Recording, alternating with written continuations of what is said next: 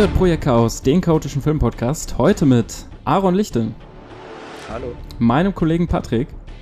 Hallo. Ich bin Jakob und freue mich mit euch heute in eine von mir sehr geschätzte Filmreihe einzutauchen. Batman ist in aller Munde. Die Neuinterpretation von Matt Reeves kriegt fantastische Bewertungen. Eine Kinofortsetzung und inzwischen zig andere Projekte rund um Gotham wurden bestätigt, aber wir gehen einen Schritt und ziemlich genau zehn Jahre zurück. Wir reden über The Dark Knight Rises, für viele eine absolute Katastrophe, für andere ein sehr solider Action-Blockbuster, doch für manche sogar der beste Batman-Film aller Zeiten. Bevor wir aber inhaltlich loslegen, erstmal die Frage an euch, wie ihr denn insgesamt ähm, zum Batman-Universum steht. Wie gut kennt ihr euch eigentlich da aus? Und welche Filme habt ihr so gesehen? Patrick, bist du da ein Fachmann für, für Batman? Überhaupt nicht. Also ähm, ich habe, denke ich, was das Franchise angeht, wirklich nur das Nötigste gesehen. Ich habe tatsächlich einen dieser Animated Movies gesehen, also Batman Under the Red, Under the Red Hood habe ich äh, gesehen. Ich habe die äh, Tim Burton Batmans gesehen. Ich habe mir die Joel Schumacher Batmans äh, habe ich gekniffen, mir die anzugucken, weil ich äh, immer nur höre, das sollen die schlechtesten Batman-Filme aller Zeiten sein und die Batman äh, für lange Zeit ins Nirvana geschickt haben, weswegen es zwölf Jahre, äh, fast, weswegen es acht Jahre lang keinen neuen Film mehr gab. Deswegen habe ich das ausgelassen und ansonsten bin ich da eigentlich äh, im Prinzip nur gebildet hinsichtlich, dass ich halt eben diese Trilogie von Christopher Nolan gesehen habe, ähm, die mich aber besonders, äh, als ich sie das erste Mal gesehen habe, da war ich auch noch deutlich jünger, sehr begeistert hat und äh, die mich, ja, an diese Figur dann doch so rangeführt haben, dass ich dann eben so weit gegangen bin zu sagen, okay, ich gucke mir mal das Animated Movie an. Ich habe sogar hab deswegen mir auch Batman wie Superman angeguckt, auch wenn das jetzt wirklich kein ruhmreiches Kapitel in der Batman-Saga ist und habe dann dementsprechend auch diese Tim Burton Batmans nachgeholt. Und ähm, ja, muss sagen, ich finde, es ist eine faszinierende Figur, weil sie eben so eine so einen ganz klaren Realitätsbezug hat und ich finde die Figur deswegen auch so wahnsinnig interessant, weil sie eben keine klassischen Superkräfte hat. Also, was wir immer in diesen Marvel-Superheldenfilmen haben, ist, dass wir Leute mit wirklich gottgleichen Fähigkeiten wie bei Thor ähm, haben oder eben wie bei Iron Man mit so unglaublich viel Gadgets ausgestattet sind, dass das im Prinzip auch ein Übermensch ist.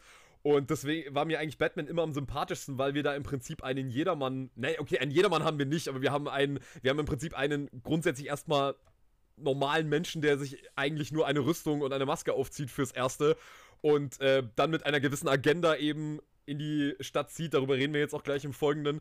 Aber ähm, ja, was grundsätzlich mich wirklich gut auskennt, ob Christopher Nolan jetzt den Geist Batmans wirklich gut umgesetzt hat, das kann ich nicht wirklich sagen, weil dazu kenne ich mich auch so, ich habe die Comics nie gelesen, kenne ich mich wirklich in dieser Batman-Welt nicht wirklich gut genug aus. Aaron, ist dein zweites Zuhause Gotham? Naja, ähm, kommt drauf an, wie man sieht. Also, ich hatte auch eine ganz gute Bindung zu den Nolan-Batman-Filmen. Das waren eben so Filme, die ich irgendwie so mit 12 bis 14 oder so angesehen hatte. Da hatte ich auch einen mächtigen Freund, der damals äh, so die Blu-ray äh, beziehungsweise die DVDs hatte. Und ähm, ja, wo man halt das erste Mal so richtig äh, Filme geguckt hatte und The Dark Knight Rises war dann auch der Film, wo ich das erste Mal so bewusst sozusagen ins Kino gegangen bin also wo ich mir dachte, ah, da kenne ich doch die, die Vorgänger jetzt, also muss ich jetzt mal die Trilogie beenden. Ansonsten bin ich da, glaube ich, jetzt ähm, mit den anderen Batman-Filmen und den Comics so ähnlich aufgestellt wie Patrick. Also Comics äh, habe ich gar nicht gelesen. Ähm, und mir ist auch übrigens völlig egal, ob jetzt irgendwie der Geist der Comics getroffen wird, äh, wie bei allen Filmen. Äh, ja, interessiert es mich eigentlich gar nicht, ähm, wie sehr jetzt das Original getroffen wird, sondern es kommt mir halt als äh, darauf an, wie gut der Film an sich ist, äh, wie toll und komplex oder simpel die Interpretation ist. Und bei Batman, da gab es ja jetzt auch doch schon sehr unterschiedliche Interpretationen, würde ich sagen. Also ähm, ein Film, den ich noch, äh, der noch nicht genannt wurde, ist vielleicht noch Lego Batman. Der wurde ja auch noch, äh, Stimmt, äh, ja. der wird oh, relativ ja. gehypt. Me ein Meisterwerk im Übrigen, ein Meisterwerk. Äh, ja, finde ich. Das find klingt ich jetzt irgendwie fast ironisch. Nee, ich liebe diesen Film. Ich war, ich habe den bestimmt 12, 13 Mal innerhalb von zwei Digga, Jahren was? gesehen und war und war und war da im Kino und hatte die beste Zeit meines Lebens. Also Lego Batman, das ist, äh, das ist tatsächlich, also wenn wir jetzt nur von Batman-Filmen gehen, ist das der bestbewertete Batman-Film von mir. Ganz, ganz kurz, ich muss da jetzt drauf eingehen, weil ähm, ich da wirklich nichts von mitbekommen habe, nichts Großes. Es gibt ja diese Lego-Verfilmungen. Ich kenne auch diese Lego-Videospiele. Aber äh, warum ist das einer der besten Batman-Filme? Ganz kurz. Ähm, ganz einfach, weil ähm, die haben im Prinzip erstmal aus diesem Animationsstil visuell das absolut abgedrehteste rausgeholt, was du dir vorstellen kannst. Und sie haben meiner Ansicht nach dieser Figur Batman eine, erstmal, die haben eine unfassbar geile Komödie draus gemacht und gleichzeitig ist der Film aber genau in den richtigen Momenten so Pixar-mäßig richtig ernst. Und ich finde, der hat halt Batman total gut verstanden und gleichzeitig das einfach wunderbar persifliert, was wir bisher in Batman gesehen haben, ohne aber den Geist Batmans zu verraten. Und das ist einfach unglaublich geil animiert und ich sag's mal so, ich möchte das nicht spoilern, aber ähm, da tauchen auch Figuren auf in diesem Film. Das kannst du dir gar nicht vorstellen, was, was, was da für Charaktere auftauchen. Ähm, deswegen, ich, ich finde den wirklich, ich fand den wirklich genial, als ich ihn die letzten paar Male gesehen habe.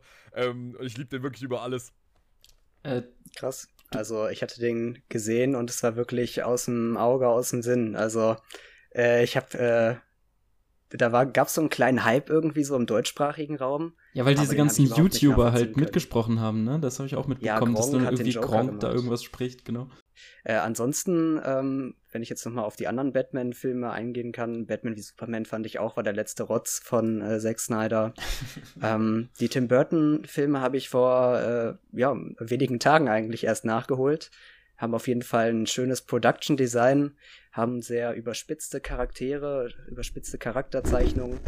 Da hat mir vor allen Dingen Batman Returns, Batmans Rückkehr da mit äh, Catwoman ähm, besser gefallen. Das Original jetzt ehrlich gesagt nicht so. Also gerade was die Handlung angeht, finde ich, ist das doch, äh, naja, sagen wir mal, sehr übersichtlich. Das möchte halt eher so ein, so ein bisschen witzig, skurril sein. Ähm, ja, bei Batmans Rückkehr haben wir diesen Pinguin, der da diskriminiert wird, etc. Aber so richtig begeistern konnte mich das nicht. Also für mich äh, bleibt da äh, die Nolan-Trilogie an der Spitze. Ach ja, und äh, den neuesten The Batman habe ich auch vor wenigen Tagen im Kino äh, genossen. Aber auch den finde ich äh, eigentlich nur ganz solide. Er ist sehr düster. Und meiner Meinung nach hatte der jetzt nicht so viel Subtext, wie äh, er das von einigen Ecken jetzt heißt. Also ich habe da jetzt nicht so den größten Wiederschauwert gesehen. Ähm, auch wenn wir da auch mal mit dem Riddler mal wieder einen anderen äh, Gegenspieler haben. Wurde sich ja, glaube ich, auch von, von vielen Fankreisen damals bei Nolan gewünscht, dass im dritten Teil äh, hat sich ja etwas länger hingezogen, bis wir nach The Dark Knight dann tatsächlich Rises sehen konnten, gab es ja natürlich wahnsinnig viele Gerüchte. Will er überhaupt diesen Film machen? Wird er diesen machen? Und dann natürlich, wer kann in die großen Fußstapfen treten von Heath Ledger? Und da war halt auch oft der Riddler im Raum, ob er tatsächlich da der, der Super-Antagonist werden würde. Hätte ich mir auch ziemlich gut vorstellen können von Christopher Nolan, der ja auch so, ich sag mal, verkopfte Filme, äh, wird ihm ja oft vorgeworfen, ne? dass er halt so ähm, gut durchdachte Spielchen irgendwie sich ausdenkt. Das hätte, glaube ich, auch ganz gut zum Riddler gepasst, ne? der ja auch so ein Rätselfreund ist. Reden wir vielleicht am Ende noch mal ein bisschen mehr drüber, ähm, äh, was jetzt der aktuelle The Batman denn so kann, wenn wir unser Fazit oder Vergleiche anstellen wollen. Ähm, habt ihr die Spiele gezockt? Äh, habt ihr, ähm, es gibt ja die Arkham-Reihe von Rocksteady unter anderem. Ja, ich habe äh, hab tatsächlich Arkham City gespielt. Ähm, das ist tatsächlich ein ziemlich geiles Spiel. Also ich habe es nie, ich habe es nie komplett durchgespielt. Aber was, es ist halt cool, was sie daraus gemacht haben, weil es ist einfach, mhm. also es ist, sie haben halt wirklich ein Kampfspiel draus gemacht und diese, diese Kampfmotorik, wie das in dem Spiel gemacht ist, ist, macht einfach unfassbar viel Fun, ist aber auch wahnsinnig komplex. Also ähm, da kann man auch ordentlich viele äh, Trial and Error Devs äh, sich, sich drauf einstellen. Aber wie sie da diese Batman-Welt in der Videospielumsetzung ähm, ja, realisiert haben, muss ich echt sagen, das hat mich echt beeindruckt. Ich habe das, wie gesagt, nie komplett durchgespielt, aber ähm, jetzt, wo du es gerade ansprichst, müsste ich das eigentlich mal wieder äh, aus dem Regal kramen. Das, da müsste ordentlich viel Staub mittlerweile drauf sein, aber ähm, was ich daran für Erinnerungen dran habe, das ist eigentlich auch ein sehr, sehr geiles Videospiel geworden. Also äh, generell äh, ist es ganz interessant, dass so, so medienübergreifend irgendwie Batman so diese eine Superheldenfigur ist, die eigentlich fast nur gute Auswertungen gekriegt hat. Also es gibt in Filmen qualitativ hochwertiges, in Videospielen qualitativ hochwertiges, die Comics sollen ja sowieso genial sein.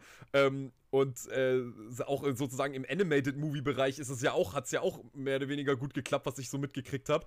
Ähm, ich habe noch The Dark Knight Returns äh, als Blu-ray hier rumliegen, das ist, was ich auch noch nachholen muss. Also das finde ich ganz erstaunlich, dass irgendwie Batman so diese einzige Figur ist, wo man irgendwie sagen kann, ja, der hat medienübergreifend immer irgendwie, war das eine Figur, womit alle irgendwie gut umgehen konnten und nie das Source Material nicht verstanden haben. Es oder ist, nicht gut es ist halt popkulturell, muss man sagen, einer der wichtigsten oder bekanntesten Figuren. Und ich kenne mich halt auch relativ gut aus in dieser Batman-Welt und bin jetzt nochmal durchgegangen, welche Filme kenne ich denn eigentlich? Und es ist nur die Nolan-Trilogie. Also ich habe nur die Batman-Trilogie jetzt von Nolan gesehen. Und all mein Wissen mehr oder weniger um die ganzen Figuren, um die Superschurken und welche Zusammenhänge es da gibt oder so, habe ich aus den Spielen, die ich tatsächlich wahnsinnig gefeiert habe. Also äh, Arkham Asylum, Arkham City und Arkham Knight heißt, glaube ich, dann das dritte. Sind alles tolle Spiele, vor allem kann man halt ja, begegnet man sehr vielen Charakteren dort und kann so diese Hintergrundgeschichte von diesen ganzen Figuren irgendwie nachlesen, so ein bisschen Wikipedia-Nerdartig. Ähm, das ist ja halt auch ein ganz wichtiger Teil von dieser Comic-Welt, ne? dass man eben so viele Figuren irgendwie hat, die alle eine aufgebauschte große Hintergrundgeschichte haben, die aber dann halt in so einzelnen Episoden irgendwie in den Vordergrund treten können. Ich habe noch die, ähm, die Gotham-Serie, damals lief die irgendwie auf Pro 7, war ich auch interessiert, habe so ein bisschen was von gesehen. Und ich würde jetzt halt noch den Joker-Film dazu zählen. Ähm, der ist jetzt natürlich kein klassischer Batman-Film, aber erzählt ja nun auch wieder viel von wichtigen Charakteren über Batman und so. Und gerade in der DC-Welt wird ja auch so ein bisschen jetzt nochmal drauf ohne irgendwas zu spoilern, aber es könnte sein, dass er halt nochmal vorkommt, der Joker jetzt von Todd Phillips. Ähm, Wäre nicht ganz abwegig. Also ich bin bei weitem kein Experte und alles, was ich irgendwie so weiß, habe ich dann doch über die Spiele. Muss aber auch sagen, wie Aaron, dass ich halt ins Kino gegangen bin damals für The Dark Knight Rises und das gleich zweimal, weil der dann doch echt reinhämmert. Und was passiert da eigentlich genau? Tauchen wir doch erstmal in die Handlung ein. Patrick, du hast bestimmt eine wahnsinnig eloquente und umfassende Handlungszusammenfassung vorbereitet. Also der, die Eloquenz möchte ich jetzt nicht, äh, möchte, möchte ich jetzt nicht unbedingt äh, angeteasert haben. Also eloquent ist die, glaube ich, nicht, weil ich hatte, ich muss wirklich zugeben, ich hatte wirklich Probleme, diesen vollkommen überfrachteten Plot irgendwie eine Zusammenfassung zu kriegen und äh, gebe auch an dieser Stelle wirklich Credits an äh, Wikipedia, weil ohne Wikipedia hätte ich diese wahrscheinlich nicht hingekriegt. Ähm, aber äh, ich gebe mal, mal, ich schau mal, was ich hier, ich gebe euch mal zum Besten, was ich hier zusammengestellt habe. Also, The Dark Knight Rises knüpft nahtlos an die Ereignisse aus The Dark Knight an. Bruce Wayne hat sich körperlich schwer angeschlagen in die Selbstisolation zurückgezogen und sein Doppelleben als dunkler Ritter der Nacht Batman aufgegeben, da er aufgrund des an die Öffentlichkeit verbreiteten Mordes an Harvey Dent gejagt wird. Jegliche Hoffnung scheint nach dem Tod Rachels für ihn außer Reichweite, da er immer noch glaubt, dass durch sie die einzige Chance auf ein normales Leben dahin sei. Weil Alfred ihren Abs Abschiedsbrief verbrannt hat, weiß Bruce nicht, dass Rachel Harvey Dent ihm vorgezogen hat. Jedoch scheint er auch nicht mehr gebraucht zu werden. Die Straßen Gothams sind sauber und durch das Dent-Gesetz alle Mitglieder des organisierten Verbrechens hinter Gittern. Diese scheinbare Utopie fußt aber weiterhin auf der Lüge, dass Harvey Dent das Symbol der Hoffnung und der menschgewordenen weißen Weste gewesen sei, obwohl er durch den Joker ein genauso gesetzloser Mörder wurde wie die, die unter seiner Führung ins Gefängnis gewandert sind.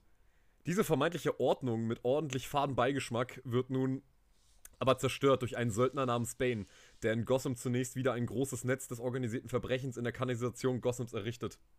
Jedoch wird bald klar, was sein eigentliches Anliegen ist.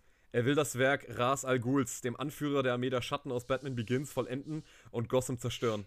Die Zeit scheint nämlich reif, angesichts dessen, dass Batman sich zurückgezogen hat und auch Waynes Unternehmen große Verluste einstecken musste, da es viel Geld in die Entwicklung eines Fusionsreaktors investiert hat, basierend auf den Plänen des Vorstandsmitgliedes Miranda Tate, welches aber eingestellt wurde, da er in eine Atombombe verwandelt werden könnte.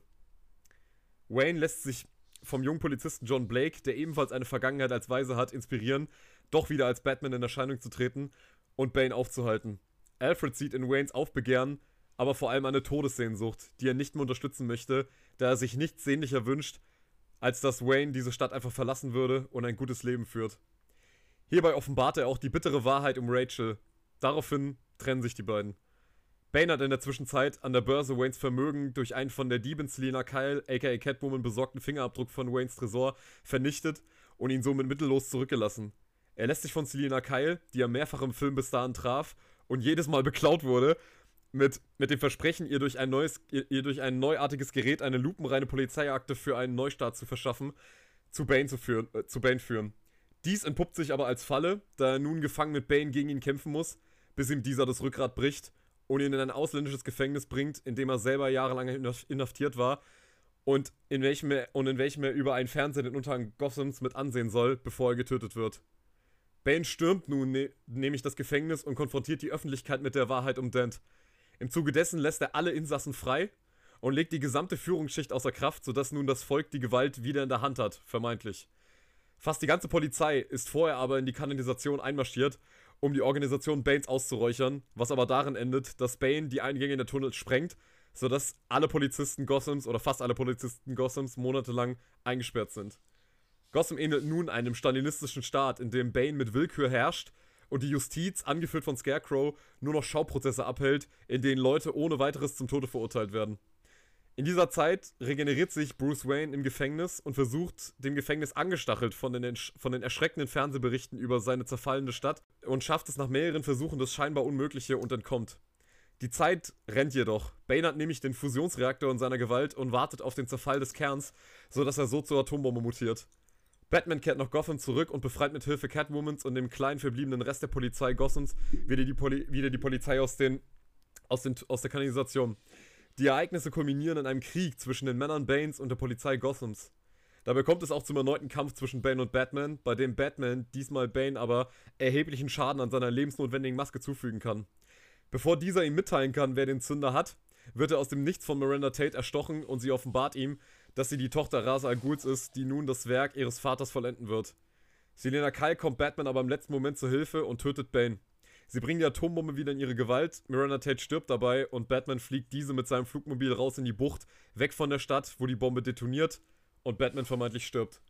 Am Ende wird klar, dass Batman den Autopilot eingeschaltet hatte und überlebt hat. Denn am Ende sieht man, wie Alfred ihn mit Selena Kyle zusammen in einem Café sitzen sieht und er offenbar das erste Mal in seinem Leben wieder glücklich ist. Wayne Manners, verges Wayne Manners ver vergesellschaftet worden und zum, zur Herberge für verwaiste und benachteiligte Kinder umfunktioniert worden und Gotham bekommt nun seine zweite Chance. Ob dieser viel kritisierte Abschluss der Batman-Trilogie dies nun alles auch geschafft hat, gelungen darzustellen, freue ich mich jetzt nun mit euch im Folgenden zu diskutieren. Danke, Patrick, für die Zusammenfassung. Eins wird auf jeden Fall deutlich, es passiert viel in diesem Film. Es passiert auch wahnsinnig viel auf einmal. Ähm, viele Charaktere. Nolan nimmt sich viel Zeit, um irgendwie aufzuarbeiten, was in den acht Jahren zwischenzeitlich so passiert ist. Was ist denn in der Zwischenzeit bei euch passiert, als ihr ihn vor ungefähr acht Jahren, also eher vor zehn Jahren, das letzte Mal gesehen habt? Erinnert ihr euch noch, wie ihr aus dem Kino kamt oder wie ihr ihn beim ersten Mal fandet? Aaron, du meintest ja, du hast ihn damals auch relativ bewusst im Kino gesehen. Kannst du dich noch erinnern? Mhm, ähm, ja, ja, da kann ich mich noch dran erinnern. Und ähm, naja, also es ist äh, jetzt nicht so, wie man es sich vielleicht äh, als Karikatur vorstellt, dass ich aus einem Film gehe und sofort äh, äh, den Plan habe, ähm, wie das alles einzuordnen ist. Und gerade bei neuen Filmen bin ich am Anfang eigentlich immer relativ überfordert, ähm, weil ich dann erstmal aus dem Film gehe und erstmal alles äh, ordnen muss, erstmal Revue passieren lassen muss, was da so alles passiert ist und äh, auch allgemein immer sehr geplättet bin nach seinen Filmen, weil man eben doch schon dranbleiben muss an diesen und man doch immer schon ähm, auf diese Dialoge hören muss, um zu, um zu sehen, wie jetzt alles, diese riesige Plotkonstruktion miteinander zusammenhängt. Und ich weiß noch, dass ich nach dem Film einfach komplett fertig war. Ähm, aber im positiven Sinne doch. Also ähm, äh, der Film hatte mir schon Spaß gemacht. Und ähm, ja, dann äh, kamen halt einige Rewatches, sag ich mal. Also das sind gerade diese The Dark Knight und The Dark Knight Rises sind vielleicht schon Filme, die ich mit am häufigsten geguckt habe. sicherlich irgendwo, ich habe es nie gezählt natürlich, aber sicherlich 20 bis 40 Mal oder so, würde ich schon sagen. Ähm, und ja, also ich war schon von Anfang an begeistert, äh, überfordert. Und ähm, ja, also ich finde, die haben sich aber auch gehalten, wenn ich das mit heute vergleiche. Spannend, dass du die äh, so häufig angesehen hast. Äh, da freue ich mich umso mehr, dich in der Runde zu haben. Patrick, wie oft hast du den schon gesehen? Uff, das dürfte auch schon einige Male gewesen sein. Ähm, mit Sicherheit nicht so oft wie, ähm, wie The Dark Knight zugegebenermaßen. Ähm, aber bei The Dark Knight Rises erinnere ich mich zumindest, ich habe ihn nicht im Kino gesehen. Ich war äh, damals noch, hatte noch überhaupt nichts mit Film am Hut. Und ähm, habe das dann aber alles dann nachgeholt und muss sagen, ich weiß noch, dass ich mit Sicherheit auch eine relativ große Erwartungshaltung entsprechend nach The Dark Knight hatte, weil, ähm, wie das wahrscheinlich bei jedem ähm, ist, der ja äh, seine Filmsozialisation angefangen hat, natürlich auch mit Batman The Dark Knight, dass man den einfach damals total geil fand einfach. Und dann erwartet hatte, dass The Dark Knight Rises diese Qualität irgendwie wieder ja, erreichen kann. Und ich war überrascht, dass ich auch wieder genau die Experience bekommen hatte, die ich eigentlich auch erwartet hatte. Ich, ich fand das unfassbar treibend. Ich fand das.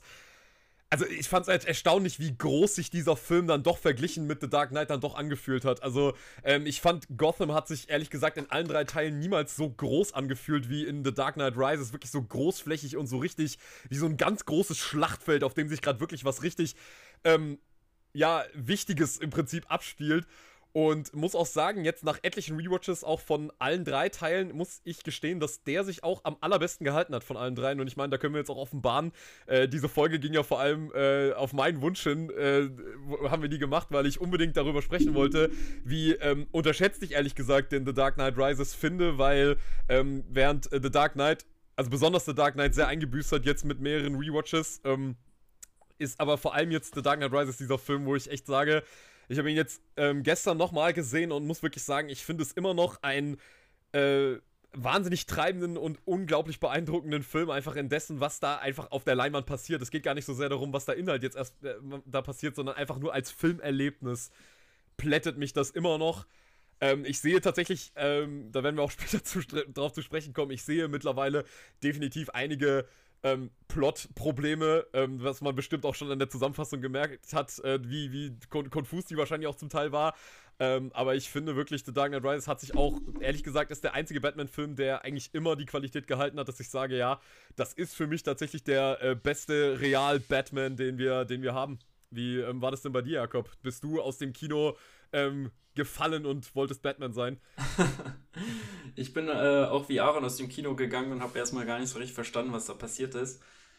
Ähm, ich erinnere mich noch, vor Podcast-Zeiten haben wir auch mal eine Runde Filmfights gespielt, also in Real Life tatsächlich mit den Leuten, nicht über online. Und da war die Frage, was ist, äh, welcher Film ist die größte Enttäuschung? Kam also schon mal die Frage auf, wie wir sie auch später schon mal hatten, und da fiel auch äh, The Dark Knight Rises. Und ich glaube, das hängt halt, wie gesagt, ganz stark mit Erwartungshaltungen, mit diesem krassen Vorgänger zusammen, den viele ähm, dann natürlich auch irgendwie wieder erhofft hatten in dem dritten Teil, in dem, in dem großen Abschluss. So krass begeistert war ich nicht, weil ich es eben erstmal inhaltlich äh, nicht so gut zuordnen konnte wie den äh, The Dark Knight, den man bis dahin schon mehrmals gesehen hatte und wo man auch sich einfach an der Figur Heath Ledger, an der Figur Joker nicht satt sehen konnte, wie er halt irgendwie einfach alles ruinieren wollte, einfach diese gesamte Welt in Chaos versetzen wollte. Jetzt war so ein großer Plan im Fokus und den habe ich nicht durchschaut. War aber trotzdem ab der ersten Sekunde und vor allem ab dem ersten Wort von Bane war ich übertriebenst geflasht, als es im Kino durch, ja, durch den Raum scheppert seine Stimme. Ne? Also das ist ja interessant, wie das hier mit Banes Stimme gearbeitet wurde. Wird von vielen irgendwie auch gehatet. Er hat ja so einen, so einen speziellen Akzent, Art zu reden. Ähm, ich habe irgendwo gelesen, das soll irgendwie an seine karibische Herkunft erinnern. Ähm, aber was ich halt vor allem interessant finde, ist, dass die halt ähm, die Stimme so drüber gelegt ist. Es klingt nicht so, wie wenn die anderen Leute im Film reden, sondern wenn er redet, das hört man direkt aus den Lautsprechern und der ganze Saal wackelt. Und bei mir hat das funktioniert in dieser äh, super Eröffnungs-Stunt-Sequenz, die da reinhaut. Und auch wenn man die, die Geschichte beim ersten Mal wahrscheinlich nicht ganz folgen kann, weil es zu viele Nebenhandlungen gibt, muss man doch sagen, dass es diese Überwältigungsmomente regelmäßig gibt. Und die haben, egal wann ich diesen Film anschaue, bei The Dark Knight oder bei The Dark Knight Rises immer funktioniert. Und das Musik, Action, Schauspiel, und halt ähm, auch Inhalt so ineinander stimmen und diesen Überwältigungsmoment, dieses Überwältigungsmoment erstmal schaffen, ähm, das ist nicht so häufig bei mir. Also klar sagt man jetzt irgendwie, wenn ein Film so bestimmte Mechanismen hat, die irgendwie traurige Musik und dann irgendwie krebskranke Kinder oder so, dann heult man und dann äh, ist das irgendwie, wird ja dann auf dem Film angekreidet, ja, das ist dann aber auch keine besonders große Leistung irgendwie so, oder? Ich muss aber sagen, bei solchen Filmen, bei so Actionwerken muss man das erstmal hinkriegen, dass alles so stimmig ineinander passt, dass ich wirklich Pippi in die Augen kriege, wenn Batman hier in The Dark Knight nach irgendwie 45 Minuten das erste Mal wieder auf die Straße tritt und Bane verfolgt. Dauert eine Zeit lang. Wer ist denn Batman überhaupt in diesem Film? Also wir haben ja äh, The Dark Knight, ähm, ein, eine interessante Fortsetzung, wo viel passiert, äh, die mit einem krassen Ende dann eigentlich auch einen guten Abschlusspunkt setzt. Wir treten nun acht Jahre später in diese, in diese Filmwelt wieder ein, in Gotham. Ähm, du hast es gut beschrieben. Wird, ähm, ist relativ friedlich. Durch diesen Dent Act sind wahnsinnig viele Verbrecher im Knast. Doch die Aufgabe von Batman ist so ein bisschen obsolet geworden, da eben Frieden herrscht in dieser Stadt.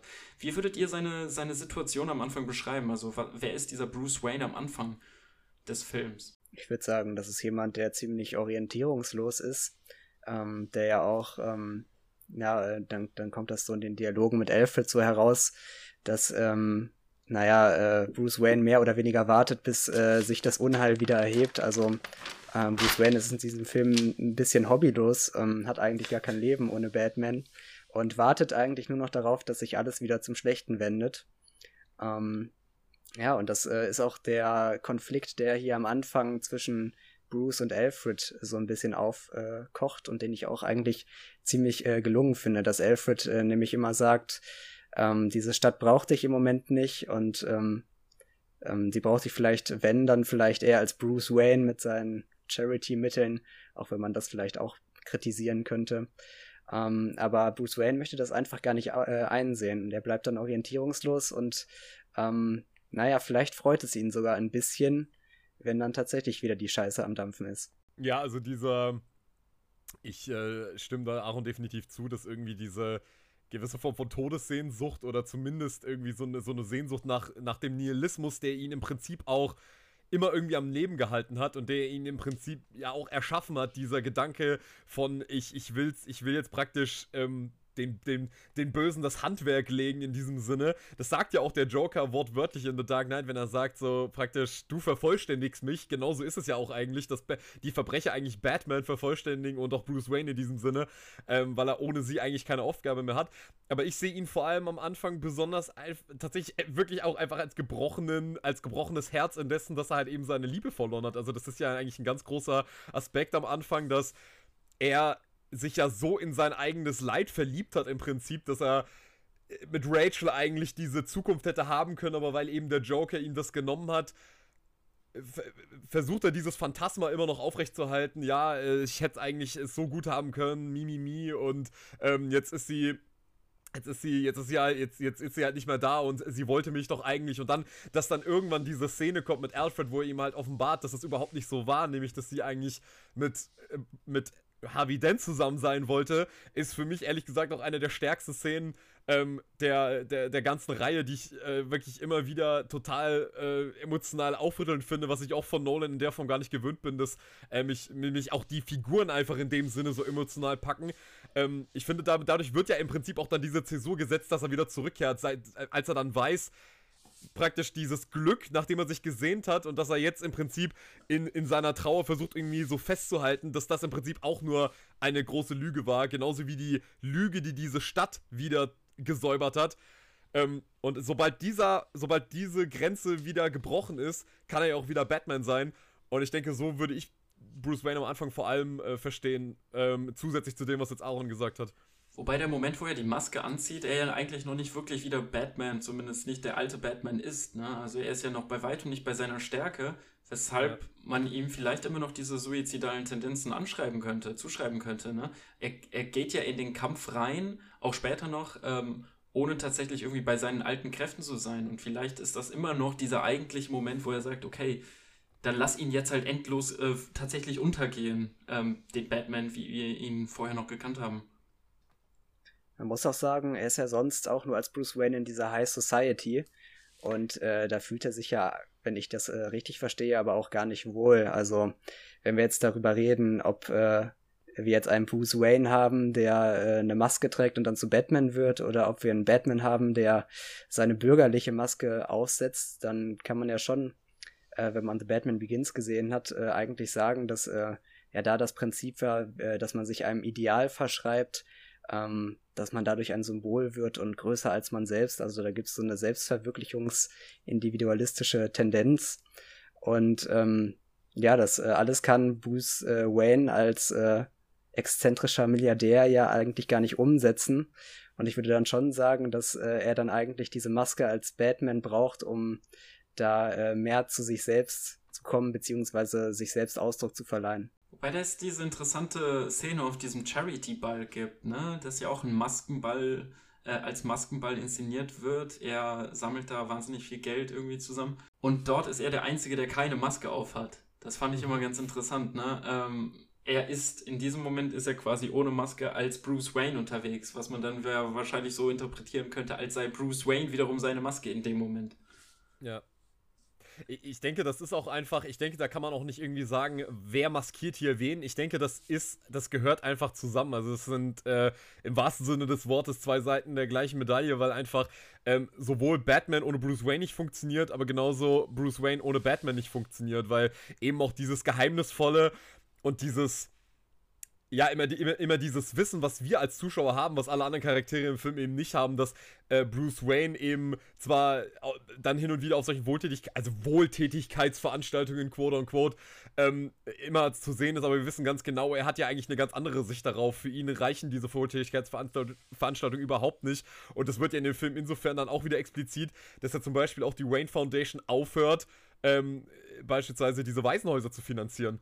Und ähm, dass für ihn eigentlich im Prinzip seine Form von Gerechtigkeit immer noch die ist, dass er gewissermaßen durchgreift und diese Straßen säubert. Und ich finde, das wird aber in diesem Film wirklich schön transparent, was mir in The Dark Knight eben so ein bisschen gefehlt hat tatsächlich. Eben auch diese Frage, ja, was ist denn mit dieser wunderbaren Charity? Ist das wirklich so toll, dass, äh, dass, praktisch, die, dass praktisch die Reichen hier äh, die Verantwortung für die Armen auch noch übernehmen wollen?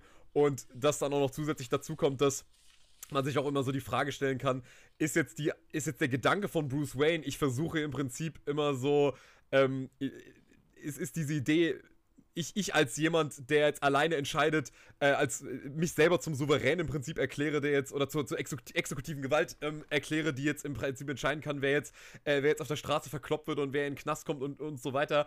Ähm, ob das wirklich alles so eine sinnvolle Idee war, das finde ich, wird auch eigentlich ganz schön transparent hier in dem Film, ähm, wie, äh, wie brüchig eigentlich diese ganze Idee von Batman generell eigentlich schon ist. Woran siehst du das? Also, dass, äh, dass auch diese Idee der Selbstjustiz da kritisiert wird? Naja, ich würde, ich würde es insofern, ich würde es insofern daran festmachen, dass man ja ähm, generell sieht, also es geht ja bei Batman ja nicht explizit nur darum, dass er als Selbstjustizritter komplett alleine agiert, weil er hat ja bis dahin noch immer mit der Polizei zum Beispiel zusammengearbeitet. Und das wird eigentlich für mich allein schon dadurch transparent, durch diese ganze Idee, ähm, dass Batman ja eigentlich nur Gutes tun will dadurch, ist ja, dass das Ganze auf eben dieser Lüge basiert.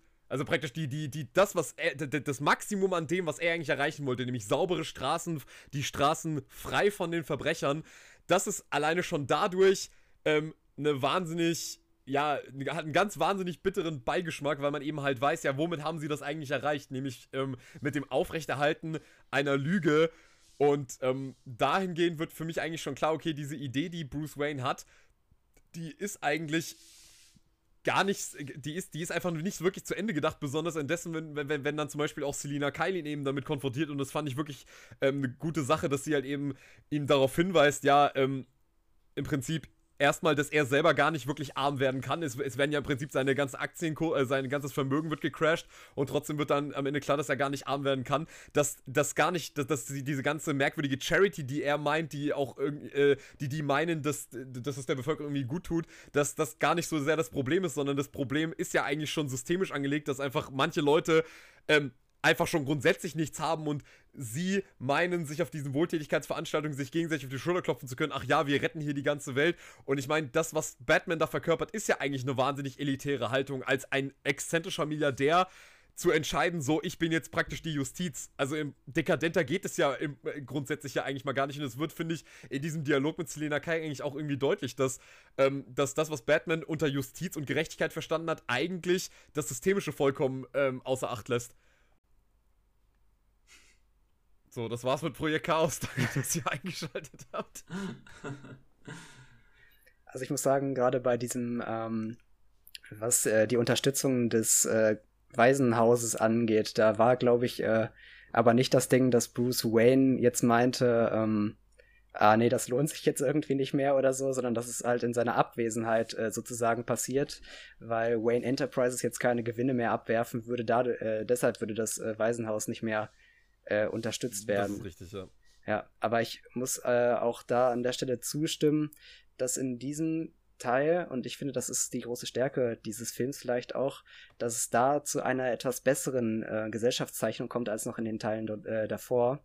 Und dass diese soziale Ungleichheit, die auch im ersten Teil ja eine Rolle spielt, dass die hier sehr konkret dargestellt wird. Eben zum Beispiel mit diesen unterfinanzierten Waisenhäusern, wo man sich ja auch fragt, ja gut, äh, hier gibt es keine privaten Spenden mehr, aber warum äh, kann denn der Staat sowas nicht finanzieren? Und dann erfahren wir gleich bei diesen Waisenhäusern, dass die mit 16 äh, da die Kinder rausgeworfen werden und dann gleich eigentlich in die Jugendarbeitslosigkeit kommen, dass sie auch keinen Wohnraum finden. Also es werden ganz konkrete Probleme moderner westlicher Gesellschaften hier angesprochen. Und ähm, wenn wir uns auch später noch mit Bane beschäftigen und warum er es denn schafft, diese Gesellschaft zu destabilisieren, mhm. dann nutzt er genau diese Schwachpunkte. Also dann kann er genau diese Jugendlichen, diese Arbeitslosen, die ohne Wohnung, die kann er dann eben in die Kanalisation holen und ähm, ja, das ist, wird ihn sozusagen äh, zum Mittel. Und ich finde einmal das wird ziemlich gut dargestellt. Dann ähm, haben wir noch äh, diese Privasi privatisierte Infrastruktur. Also äh, das ist ja zum Beispiel dieses Unternehmen von John Daggett, äh, der äh, anscheinend die ganze Zeit Bautrupps in der Stadt rumschickt und nicht irgendwie eine staatliche Stelle, die die ganze Infrastruktur baut. Und auch dadurch gibt's wieder so eine, ähm, ja, gibt's wieder so eine Chance für ihn, das Ganze zu manipulieren. Also ich finde diese Gesellschaftszeichnung schon außergewöhnlich, ähm, weil sie so unglaublich konkret ist und mhm. ähm, weil sie auch von Anfang an auch mit, mit dieser Figur dann der Selina Kyle dann äh, deutlich macht, dass sie, dass sie ähm, Bruce ja fragt, ja, glauben Sie, das kann hier noch so lange weitergehen? Ähm, es wird bald ein Sturm aufziehen und dann werden sie sich fragen, wie sie äh, so lange so maßlos leben konnten. Und ich finde, dass es äh, sowas in einem Blockbuster zu sehen ist, zum einen völlig außergewöhnlich und hatte auch schon ein bisschen äh, Gänsehaut, als dann äh, Selina Kyle das ihm so ins, äh, ins Ohr geflüstert hat und ihm ja auch mit seiner eigenen dekadenten Haltung eventuell konfrontiert hat. Aber sorgt irgendwie auch so ein bisschen wieder für dieses Gefühl, was sich durch den Film zieht, dass sehr viel offscreen irgendwie passiert, was wir nicht so richtig mitbekommen. Ähm, einerseits frage ich mich zum Beispiel, warum Selina Kyle, also Catwoman, da diesen gesamten Plan irgendwie schon im, also anscheinend davon mitbekommen hatte. Also das ist an, also sie arbeitet ja für Bane, sie beklaut ihn ja, äh, also sie beklaut Bruce Wayne ja und scheint so anscheinend ein bisschen was mitzubekommen.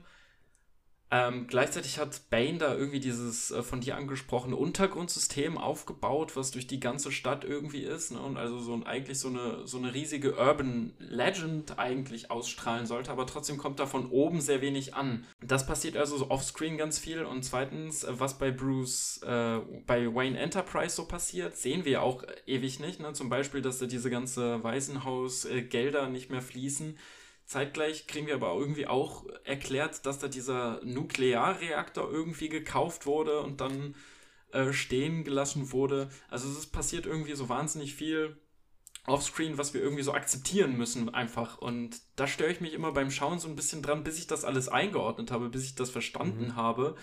Ähm, und dann quasi diesen Schritt mache, den du jetzt schon äh, getan hast, dass das auch natürlich irgendwo Kritik auf die Gesellschaft, wie wir sie haben, ist, finde ich es immer schwierig, weil es doch irgendwie so viel auf einmal ist, das irgendwie einzuordnen.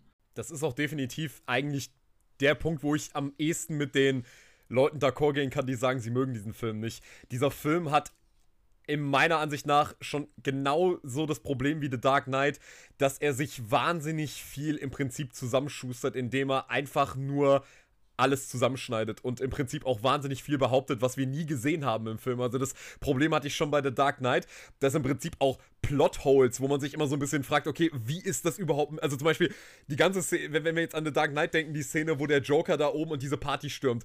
Ähm, der, der Batman und ähm, Rachel springen aus dem Fenster, sie wird gerettet, der Joker ist weiterhin oben bei dieser ganzen Gesellschaft und wie klärt äh, Christopher Nolan diese Situation auf? Es gibt einfach einen Schnitt, komplett neuer Plot wird angeschnitten. Und The Dark Knight Rises hat im Prinzip auch das gleiche Problem, dass viel zu viele Dinge einfach einfach passieren. Sie werden noch gar nicht richtig vorbereitet, sondern auf einmal ist einfach, hier gibt es auf einmal einen Untergrund. Der hat sich anscheinend wie, wie der innerhalb so kürzester Zeit so eine unglaubliche Armee aufgebaut hat, weiß irgendwie kein Mensch. Die, die haben ja auch gar kein Gefühl für die Zeit bekommen, die da vergangen ist eigentlich, sondern die ist dann auf einmal einfach da.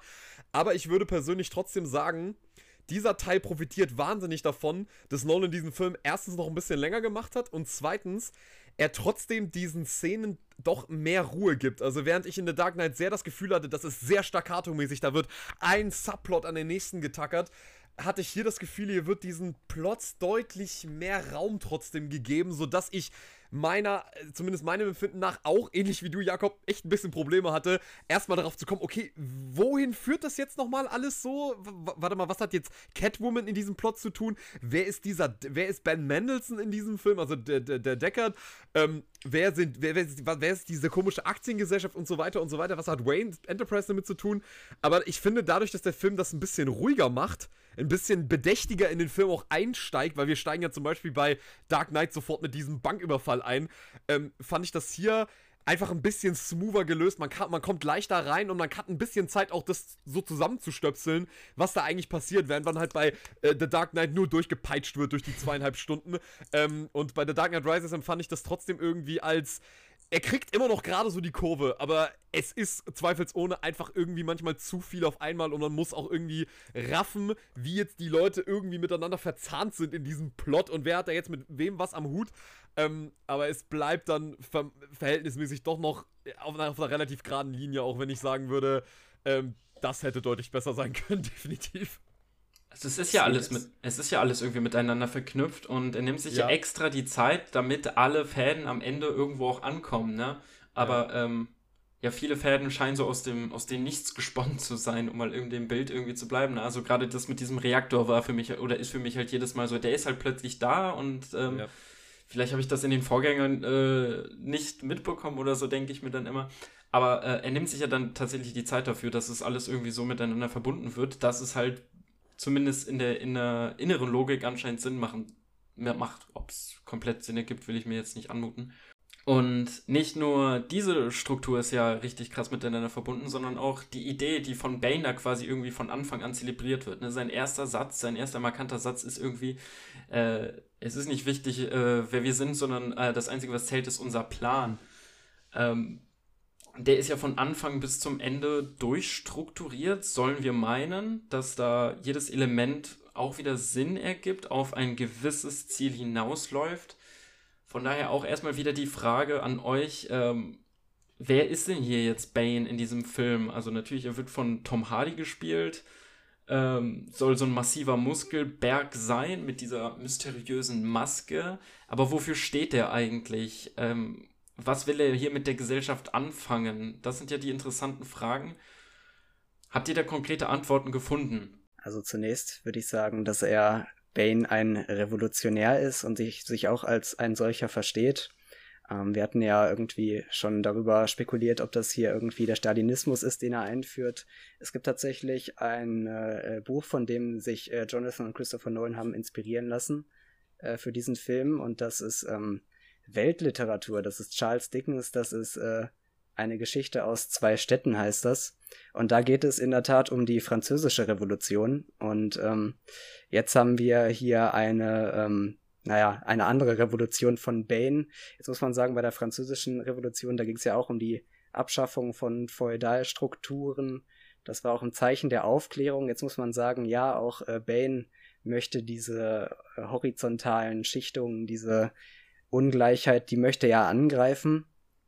Ähm, ja, allerdings hat das ja jetzt äh, mit einer Revolution im Sinne von einer Befreiung ja doch wenig zu tun, muss man an der Stelle sagen.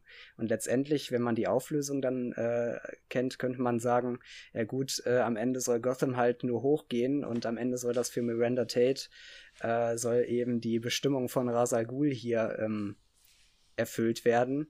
Deshalb finde ich gerade bei diesem Antagonisten jetzt nicht äh, seine endgültige Entwicklung am spannendsten, sondern doch eher seine Verpackung, also wen er so darstellen möchte und wer behauptet vor allen Dingen zu sein. Und ich glaube, in dem Sinne hat er ja auch durchaus was zu sagen. In dem Sinne ist er auch ein bisschen auch ein Kritiker dieser Gesellschaft gewesen. Äh, jemand, der diese Gesellschaft als Konstruktion schon versteht. Also es gibt da eine äh, fantastische Szene, finde ich, wo ähm, äh, Bane und John Daggett sich streiten. Ähm, Daggett hat äh, eben Bane seine Bautrupps äh, gegeben. Auf jeden Fall hatte äh, Daggett ihn ja dafür bezahlt, aber ähm, und denkt halt deshalb die Macht zu haben, aber an der Stelle sagt der Bane zum Beispiel, ähm, dass ihm dieses Geld da überhaupt keine Macht über ihn gibt. Also er durchschaut diese ideologischen und symbolischen Strukturen einfach sehr gut und ist in dem Sinne erstmal ein Kritiker, Kritiker, Kritiker der Gesellschaft. Und ähm, ansonsten hat er noch so eine populistische Ausstrahlung, könnte man vielleicht sagen. Ähm, er möchte eben an die Bürger appellieren, er möchte ihnen sie mit Hoffnung ja foltern, sagte dann später. Und das heißt, dass er ihnen diese Hoffnung gibt, dass er so tut, als hätten die Bürger äh, die Kontrolle über diese Stadt, als hätten die Kontrolle über diese Bombe ja, genau, und auch da, die Medien. Da, da, muss ich mal nachhaken. Das hatte ich nämlich mhm. im Laufe des Films nie wirklich verstanden. Ähm, also zweierlei Dinge. Auch das mit äh, dem insgesamt Plan der, der League of Shadows, die da ja verfolgt wird. Ne? Ähm, kannst, könnt ihr vielleicht gleich noch mal ein bisschen erklären. Aber er behauptet ja, ich gebe quasi die Power zu einem aus der, aus der Bevölkerung. Aber ich habe nie verstanden, warum irgendjemand dieses Volkes jetzt die Intention haben sollte, das gesamte Konstrukt Gotham da hochgehen zu lassen, wenn jemand den, den Fluchtversuch wagt. Und wieso sollte man das überhaupt glauben? Also das sind wieder so diese inhaltlichen Punkte, wo ich erstmal so ein bisschen schlucken muss. Habt ihr da eine Erklärung, wie das, wie das gemeint ist? Er gibt die Kontrolle einem des Volkes? Ja, ich würde also sagen, dass ja, da einfach, ich würde sagen, dass da einfach nur, dass es eben diese reine Behauptung ist und äh, dass er da so einen auf radikal demokratisch äh, eben tut, hier, äh, we give it back to you, the people, die, die Power, aber dass da tatsächlich eben äh, nicht viel dahinter ist, aber auch, dass eigentlich Ideologie und jede Herrschaftsform eigentlich diesen Schein von Freiheit auch braucht, um relativ stabil zu sein. Also, dass es eben da auch diese, äh, dass es einfach nur gestellte Hoffnung sein soll. Vor allem geht es ja auch darum, dass er ihn, also er meint das äh, ganz konkret, denke ich, in diesem Fall mit diesem, ich gebe euch jetzt äh, im Prinzip eure Stadt wieder, ist einfach, dass er diese Lüge entlarvt. Also, ähm, dass er im Prinzip sagt, so, ihr habt jetzt die ganze Zeit mit dieser Scheinwahr, mit dieser, mit dieser, mit dieser Unwahrheit gelebt, die eure Stabilität dieser Gesellschaft konstituiert hat. Und jetzt seid ihr praktisch frei von der Lüge, die euch im Prinzip diese Führungsschicht aufgetischt hat. Und jetzt könnt ihr praktisch entscheiden, was ihr mit dieser Lüge macht. Da, und das muss ich grundsätzlich erstmal sagen, finde ich eigentlich, also wie Bane erstmal eingeführt wird, finde ich eigentlich eine geniale Idee, was er, was er da eigentlich probiert. Also erstmal, ähm, versucht er eben, wie ich schon gesagt habe, diese Lüge aufzudecken und zeigt halt eben, okay, dieses, äh, diese, dieses liberale, äh, konservative Bild von Nolan im, in The Dark Knight, das ist wahnsinnig brüchig und muss irgendwann im Prinzip gestürzt werden, zwangsläufig. Und diese Idee zu sagen, so, Volk, jetzt, jetzt schaut mal, was ihr mit dieser Lüge macht, aber was ich noch genialer finde, ist, dass er noch einen anderen Schritt weitergeht.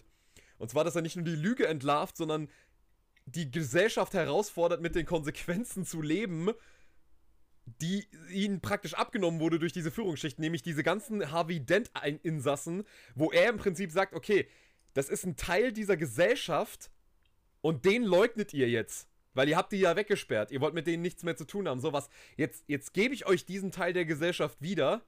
Und jetzt will ich schauen, wie ihr praktisch damit zurechtkommt, dass diese Leute eigentlich alle nicht mehr im Knast sitzen sollten. Und das finde ich wirklich eine wahnsinnig spannende Idee, weil wir ja immer diese Frage stellen müssen, ja, wofür sind Gefängnisse eigentlich da? Sind sie wirklich dafür da, um uns zu schützen? Oder geht es eigentlich darum, den Status quo zu schützen? Und vor allem Eigentumsverhältnisse zu stützen? Und diese Frage wird von ihm ganz interessant aufgeworfen. Mein Problem ist aber, ich finde durch diesen Aspekt, dass er eben zu dieser Liga der Schatten gehört und am Ende wirklich nur die komplette, ja, die Eliminierung von Gotham steht, wird eigentlich seine, die, das Potenzial, was in dieser Figur gesteckt hätte an Gesellschaftskritik, wird eigentlich abgeschwächt, weil ja das, was er da tut, eigentlich nur Immakulatur ist, weil letzten Endes geht es ihm ja, geht's ja nur darum, Batman im Prinzip zu quälen mit dem, was die Bürger theoretisch jetzt machen würden, wenn, äh, jetzt machen könnten, wenn, wenn jetzt Bane seinen Plan durchzieht.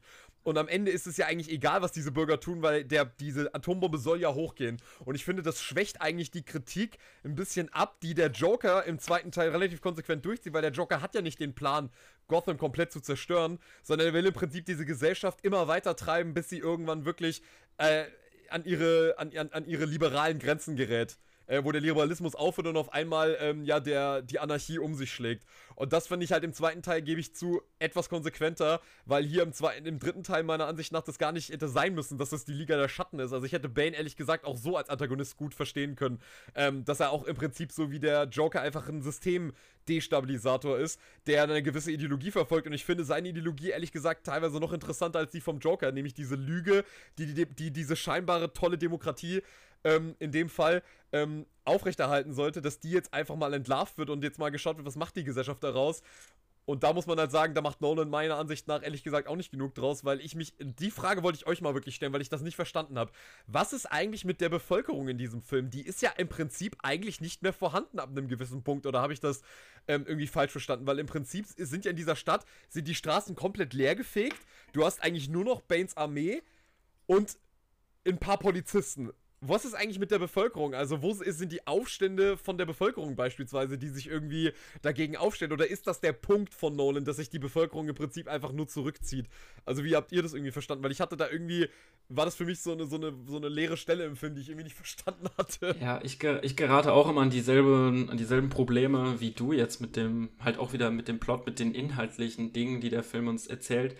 Ähm, bin gespannt auf Aaron, denn er scheint ja irgendwie eine Brücke gefunden zu haben, das für sich trotzdem äh, zu akzeptieren, dass halt äh, Bane quasi Batman am Leben lässt. Ne? Er bricht ihm ja das Rückgrat, er möchte ihn brechen, seinen Geist brechen und Teil dieses System, also Teil dieses Plans ist dann halt auch Gotham quasi erst vor die Hunde gehen zu lassen, irgendwie fünf Monate lang am Leben zu lassen, um ihn dann irgendwie und dadurch halt auch Batman quasi leiden zu lassen. Ähm, ist halt, also das verstehe ich. Ich krieg's nie so ganz auf den Nenner, macht für mich den Film in keinster Weise irgendwie deswegen schlecht oder äh, sinnlos oder so, was dann, dann irgendwie vorgeworfen wird. Nur ich krieg's nie so ganz auf einen Nenner, wieso er nicht direkt den Knopf drückt. Wieso muss er erst diese Gesellschaft ähm, vorführen, ohne da tatsächlich zur Pointe zu kommen? Ähm, ja, weil es sonst für einen Film ziemlich langweilig wäre. Nein, Spaß. Also, ja, aber er könnte ja zu einer Pointe kommen am Ende. Und. Also was er sagt, ist zumindest, dass er den Menschen eben diese äh, Hoffnung nehmen möchte. Es wird ja auch in der ähm, ganzen Trilogie eigentlich schon viel mit Symbolen gespielt. Mhm. Es geht ja auch in The Dark Knight darum, dass man äh, nicht Harvey Dent am Ende rettet, sondern dass man seinen Schein oder seine, sein Symbol bewahrt dafür, wofür er stand. Er hat äh, Gotham irgendwie wieder zurück in, äh, also der hat das Rechtssystem erneuert sozusagen er, hat, äh, er verkörpert so eine Art Fortschrittsnarrativ. Und äh, Bane findet jetzt hier es seine äh, besondere Art, die Leute zu quälen, äh, wenn sie die ganze Zeit diese Angst haben, ah, äh, wird jetzt dieser eine anonyme Bürger, wird er jetzt die, äh, die Bombe irgendwie zünden? Wie lange dauert das hier noch? Ähm, ja, aber ansonsten hast, muss ich dir da schon äh, recht geben, dass man sich fragen könnte, ähm, warum denn irgendein Bürger jetzt plötzlich äh, Gotham sprengen sollte. Klar, da gibt es diesen Aspekt dieser Lüge, aber führt das wirklich so in einen, in einen Auslöschungswillen? Das könnte man sich schon fragen. Ja, genau, und äh, auf Patricks Frage nochmal zurückzuführen. Ähm, wo ist das Volk hin in dieser, in dieser in Gesellschaft, die wir jetzt da sehen? Ähm, Frage ich mich auch immer, weil ich ja gerade diese, diese revolutionären Gedanken, die Bane da ja fortbringt, ne? wir nehmen, wir entmachten die Reichen, wir geben die Power zurück zu, zurück to the people. Ähm, und dann sehen wir sie gar nicht. Ne? Das nimmt auch dem Film irgendwie so ein bisschen die, den revolutionären Impact und redet ja eigentlich auch so Revolution oder Bürgerprotestbewegungen ein bisschen klein in dem Sinne, dass wir halt jetzt die, die Menschen nicht sehen. Ne? Ich finde es sogar ein bisschen schade. Klar, Killian Murphy oder äh, Cillian Murphy wir sehen wieder und ich mag ihn voll gerne, aber wieso muss er jetzt auf diesem Thron sitzen, die, der da dieses, das Gericht irgendwie äh, nachspielt? Wir, ja, halt tatsächlich wieder eine der bekannteren Personen aus diesem Universum schon, ne? Statt tatsächlich, dass sich da irgendwie was Neues bildet, irgendwie von Leuten, die da vorher äh, geknechtet wurden oder so. Und ja, also finde ich auch eine interessante Frage von dir. Also er besetzt diese Stellen ja vor allem mit Kriminellen, weil er die ja auf jeden Fall auf seiner Seite hat.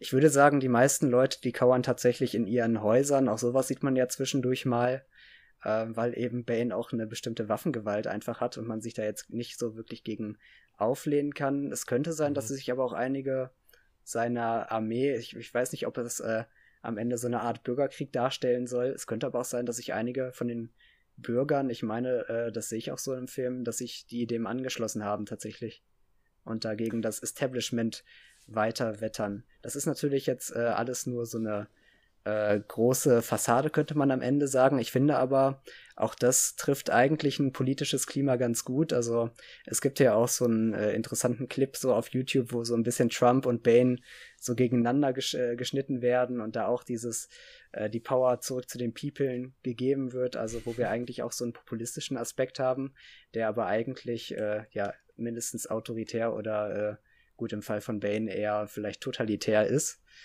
Ähm, ja. Also, ich glaube, man könnte noch eine dritte Möglichkeit aufmachen und zwar wird das, äh, kam mir das in den Kopf, als ich, als diese Szene kommt ähm, mit diesem, also mit Matthew Moda in diesem anderen Polizisten, wo Gory Oldman an der, an der Tür klingelt und sagt, hier, komm raus, wir, wir müssen irgendwie gegen Bane was vormachen. Er sagt, ja, nee, ich bleib jetzt zu Hause bei meiner Frau, ich äh, gehe da jetzt nicht raus, die töten alle Polizisten, ich hab, äh, ich habe jetzt kein, ich habe jetzt wirklich nicht kein Interesse daran, mich da auf dem Präsentierteller äh, servieren zu lassen. Und vielleicht könnte man auch noch argumentieren, vielleicht ist es halt wirklich so, wie das vermutlich auch in der Realität auch so wäre, dass im Ausnahmekatastrophenzustand die meisten Leute sich erstmal grundsätzlich zu Hause verschanzen wollen. Also, dass man im Prinzip zu Hause sitzt und wartet.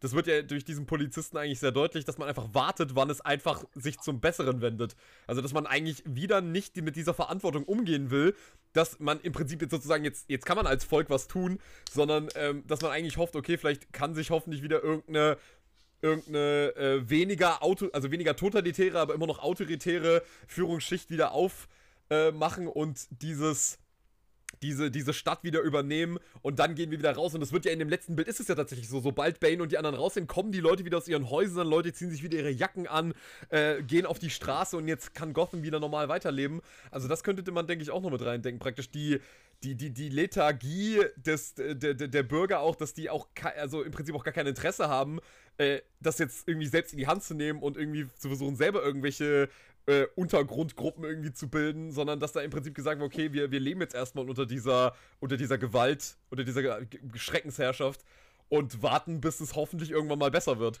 Findet ihr es schade oder als, als ver, verpasste Chance hier für den Film, irgendwie den revolutionären Geist auch auf das Volk überspringen zu lassen?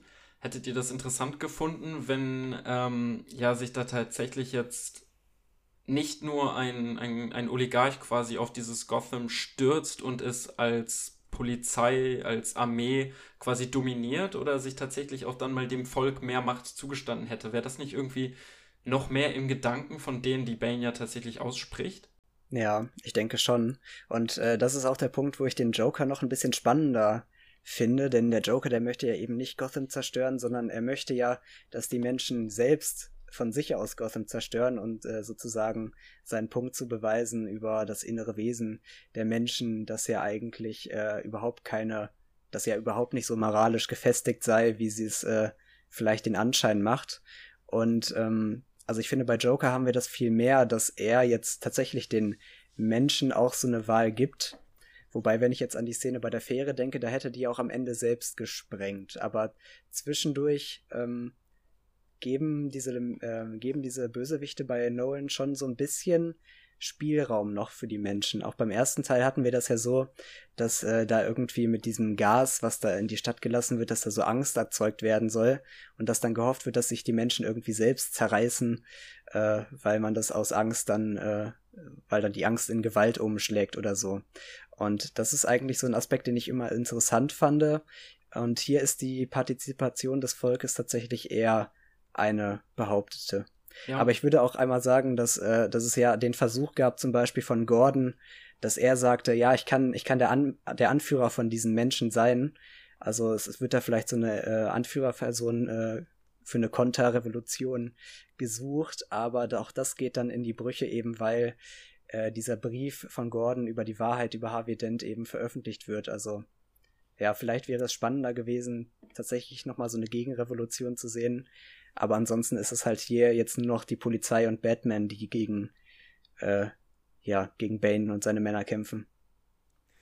Was ich halt ganz gern gesehen hätte, ist, wie geht das Volk eigentlich mit dieser, also was ja eigentlich im Film komplett ausgelassen wird, ist, wie geht das Volk eigentlich damit um, dass eben diese Wahrheit jetzt ans Licht kommt. Also das sehen wir eigentlich überhaupt nicht, wie das Volk eigentlich jetzt da, was für Schlüsse es jetzt daraus zieht, dass ihr Harvey Dent im Prinzip das Symbol der Hoffnung auf einmal doch äh, sich eben nicht als der, als der weiße Ritter ähm, offenbart.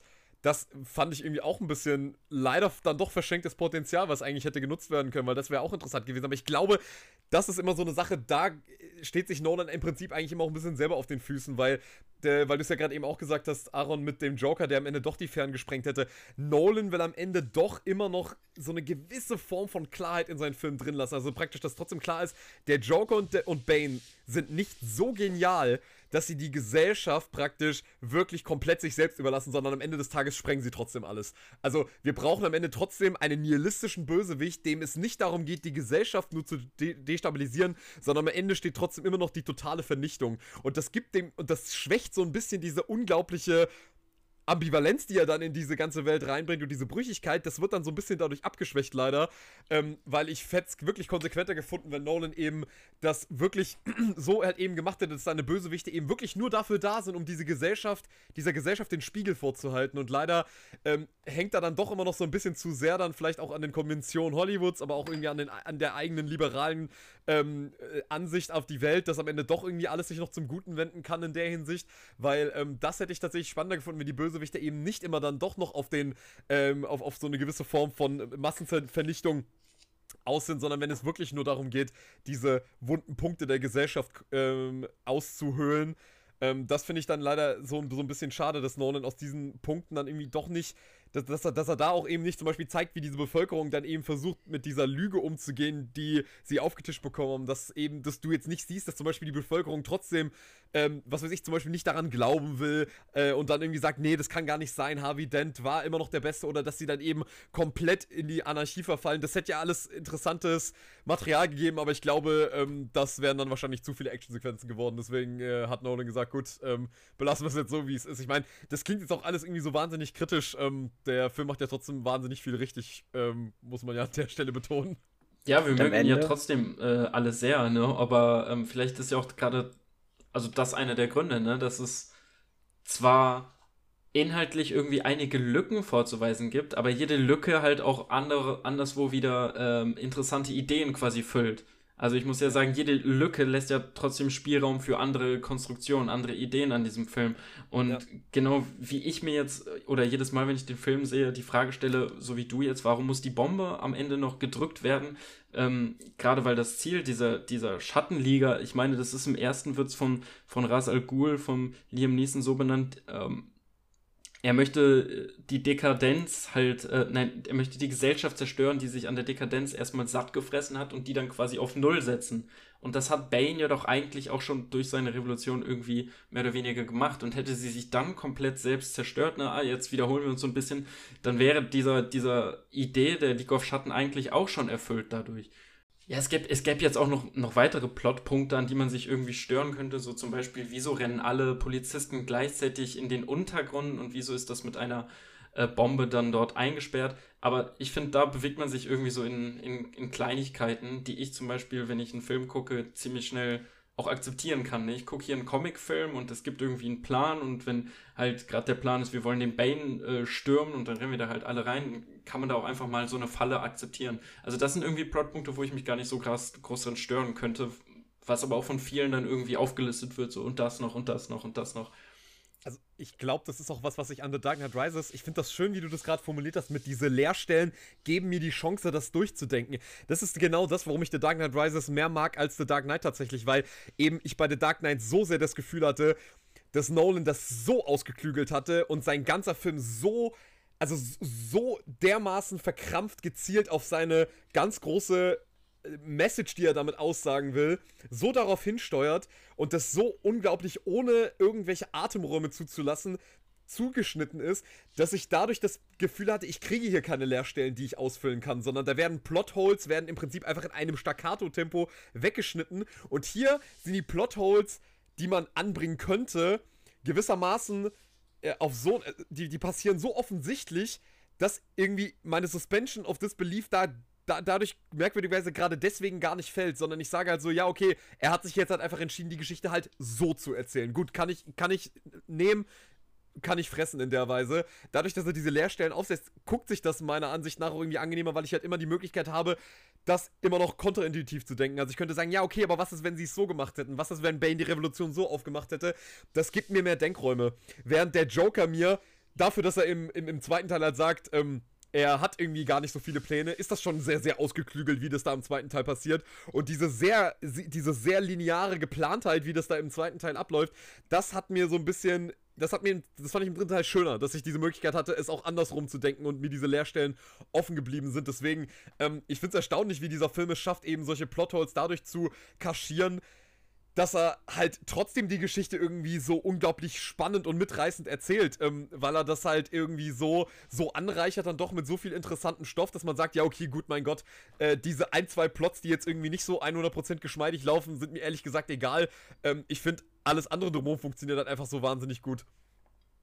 Sich an sowas aufzuhängen, finde ich tatsächlich auch ein bisschen merkwürdig. Also, äh, ich frage mich da doch, ob da ob das nicht doch ein bisschen selektiv ist, was da passiert. Also mhm. gerade bei der Rezeption von The Dark Knight Rises, da hatte ich so diese äh, Number One Letterbox-Kritik gesehen, wo dann jemand äh, sagt, ja, Nolan hat hier Scheiße auf Scheiße auf Scheiße gestapelt oder so und dann jeden dieser vermeintlichen Plotholes so äh, aufzählt. Das habe ich mir auch mal durchgelesen.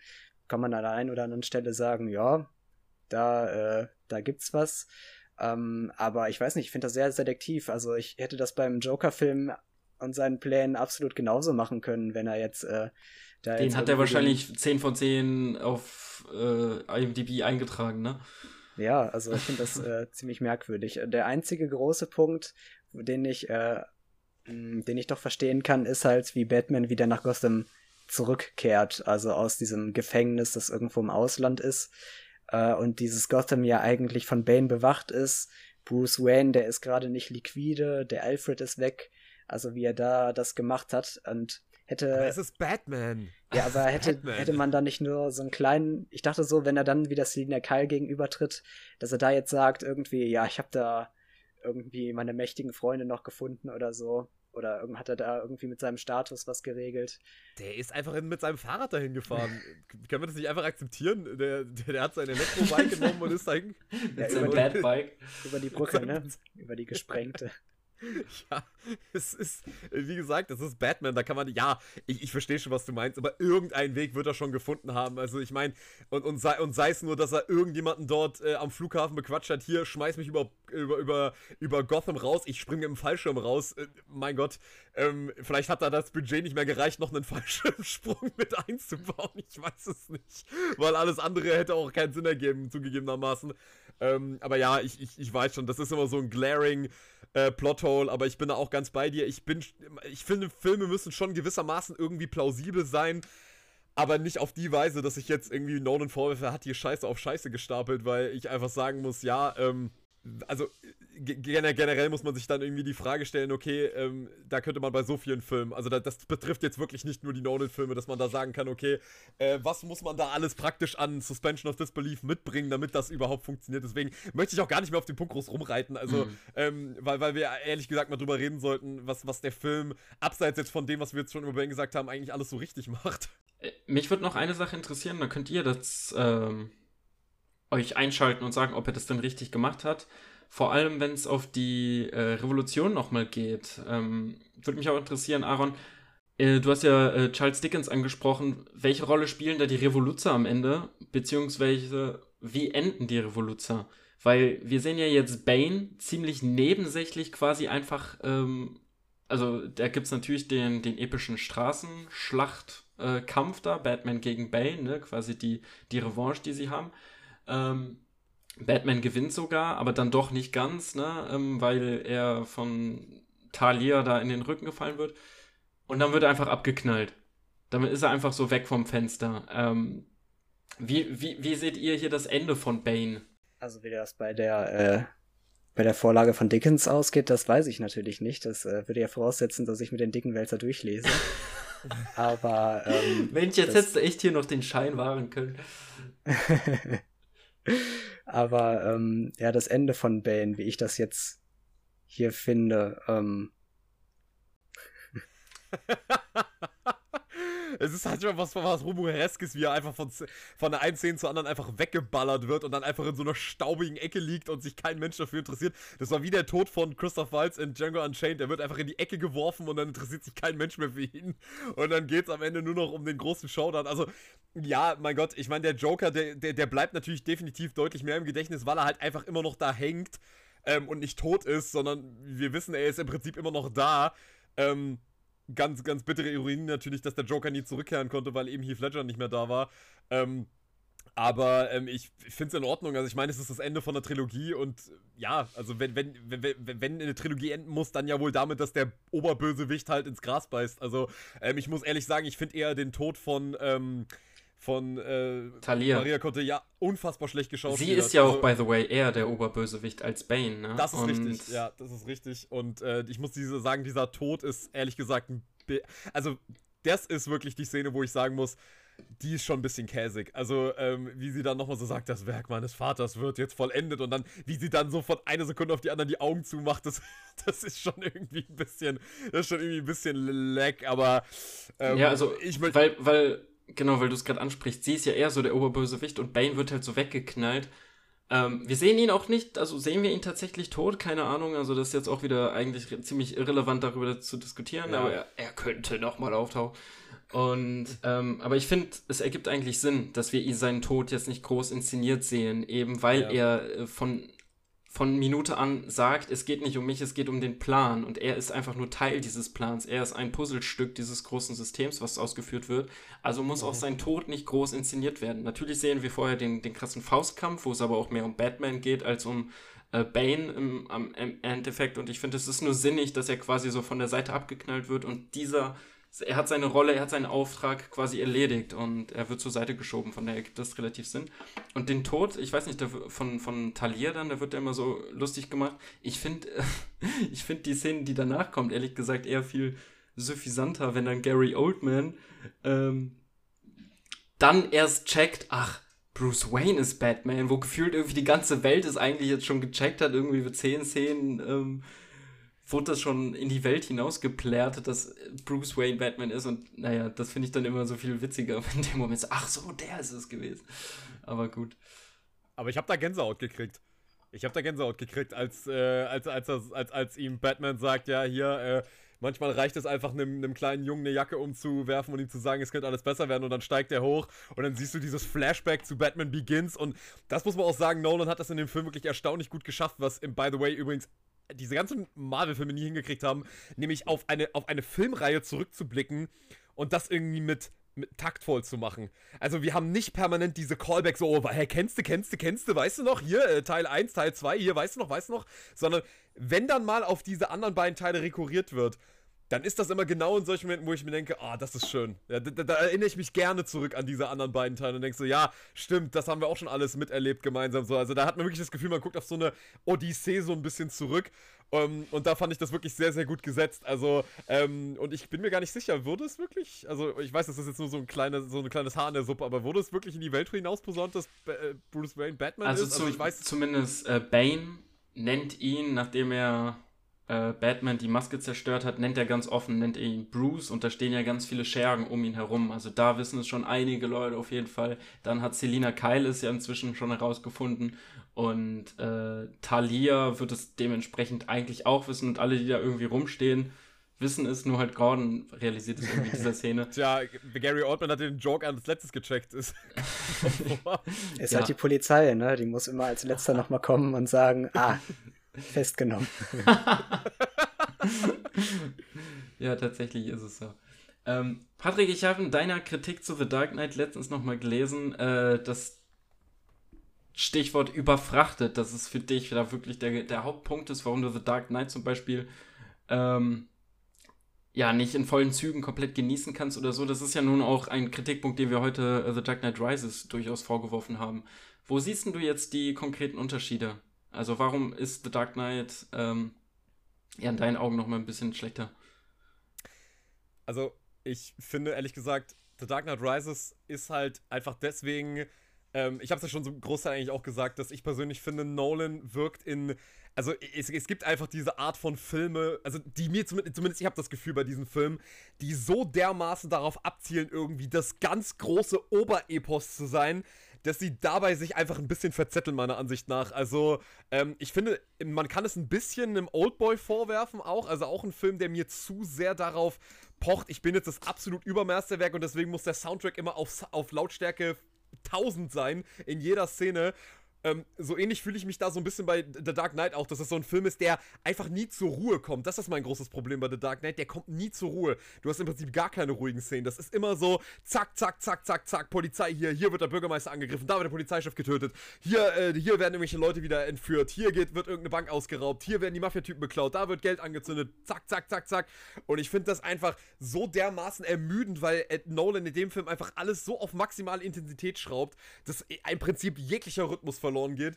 Und ich finde halt bei The Dark Knight Rises, er hat Effekt. Ich finde, ich war überrascht, wie unglaublich ruhig dieser Film eigentlich beginnt. Okay, wir beginnen mit dieser Flugzeugsequenz, die wirklich grandios gefilmt ist. Aber dann fängt ja alles irgendwie so sehr bedächtig an, weil wir eben mal irgendwie an so einem Nullpunkt sind. Weißt du, die Stadt ist leer, alles ist irgendwie so. Batman ist eigentlich gar nicht mehr da.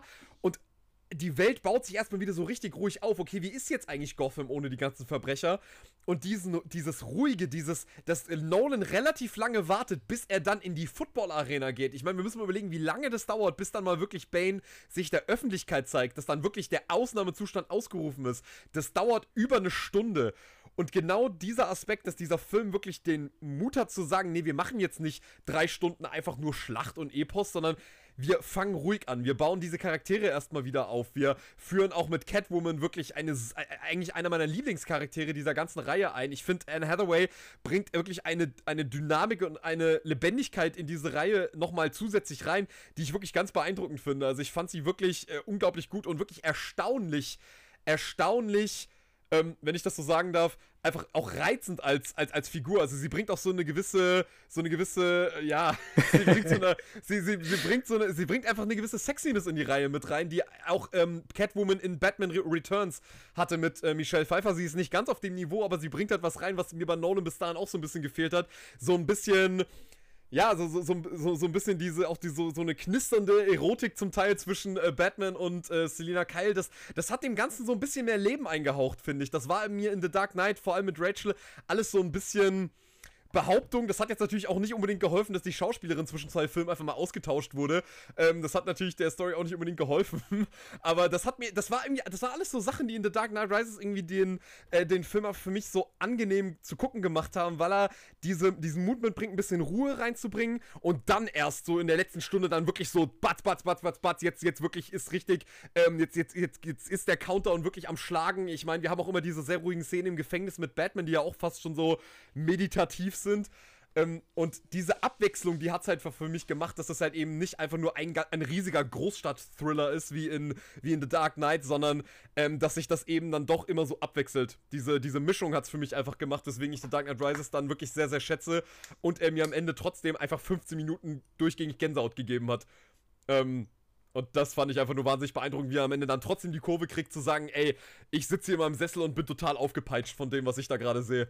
Also, ich finde tatsächlich The Dark Knight ein bisschen besser und auch das, was äh, Patrick jetzt als Schwäche sieht und auch das Überfrachtete, das kann man natürlich auch ein bisschen anders sehen. Also ich finde, äh, The Dark Knight ist einer der unterhaltsamsten Filme aller Zeiten. Also der, ich mache den Film an, es läuft durch. Ich finde auch den Plot, klar, den kann man überfrachtet nennen, aber ich finde es aber auch so gelungen, dass irgendwie eine Szene sozusagen in die nächste ähm, ja einfach führt. Klar, die sind ziemlich staccatoartig, die sind etwas abgeschnitten, ähm, aber das gibt natürlich auch den Vorteil, dass man da eben komplexe Geschichten erzählen kann. Und da finde ich, ist äh, The Dark Knight ähm, einfach noch ein Stückchen weiter vorne. Ich finde nur bei The Dark Knight, auch da hätte man vielleicht einen etwas langsameren Einstieg haben können.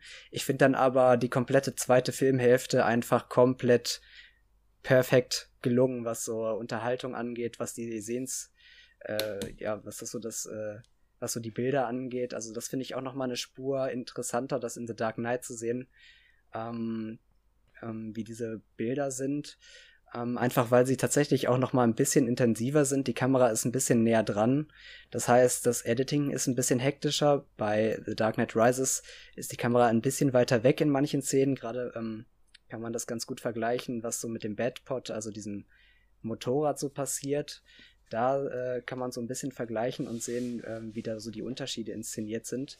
Das fand ich aber gerade bei The Dark Knight eben auch tatsächlich sehr intensiv. Und es geht ja auch in dem Film darum, wie halt so ein Terrorist oder ein Anarchist wie Joker eben die Stadt einfach überrennt, wie er eben wirklich immer Schritte voraus ist und wie man einfach dem nur noch hinterherhecheln kann. Und insofern hat das auch inhaltlich gepasst. Jetzt muss ich aber doch mal äh, paradoxerweise sagen, dass mir ähm, also eben bei The Dark Knight die zweite Filmhälfte mehr gefallen hat. Und hier war es dann doch so bei The Dark Knight Rises, dass mir die erste Filmhälfte vielleicht sogar noch besser gefallen hat, die eben langsam war. Also ich glaube, hier gab es sehr viele intensive Dialoge. Das fängt schon damit an, äh, wie der Officer Blake da zu Bruce Wayne geht und ihr beide sind eben Waisenkinder und wie sie da eben sich austauschen und sagen, äh, äh, ja, wie sie da irgendwie ihr Grinsen aufsetzen müssen, wenn äh, sie gefragt werden, wie, wie sie denn den Tod ihrer Eltern irgendwie verkraftet haben ähm, und so weiter. Dann diese Gespräche mit Selina Keil über diese soziale Ungleichheit, ähm, die Börse und diese Gespräche dann mit John Daggett, das fand ich sehr gut. Und ich finde dann die Action-Szenen dann am Ende, die sind zwar immer noch gut, wenn ich an das Stadion denke, und ähm, aber was so diese Bombe angeht, kommt bei mir nicht ganz die gleiche Spannung auf wie bei The Dark Knight, auch wenn ich äh, natürlich mit The Dark Knight Rises immer noch ziemlich zufrieden bin. Wie ist das denn bei dir, Jakob? Ähm, ich erinnere mich immer daran zurück, als ich ähm, auch durch äh, die Filmanalyse angefangen habe, mich so ein bisschen für Slow Cinema zu interessieren. Und dann habe ich mir halt relativ kurzer Zeit alle Tarkovsky-Filme reingezogen. Ähm, also, also ich habe mich halt eine, eine Zeit lang intensiv irgendwie mit, mit seinem Werk auseinander beschäftigt.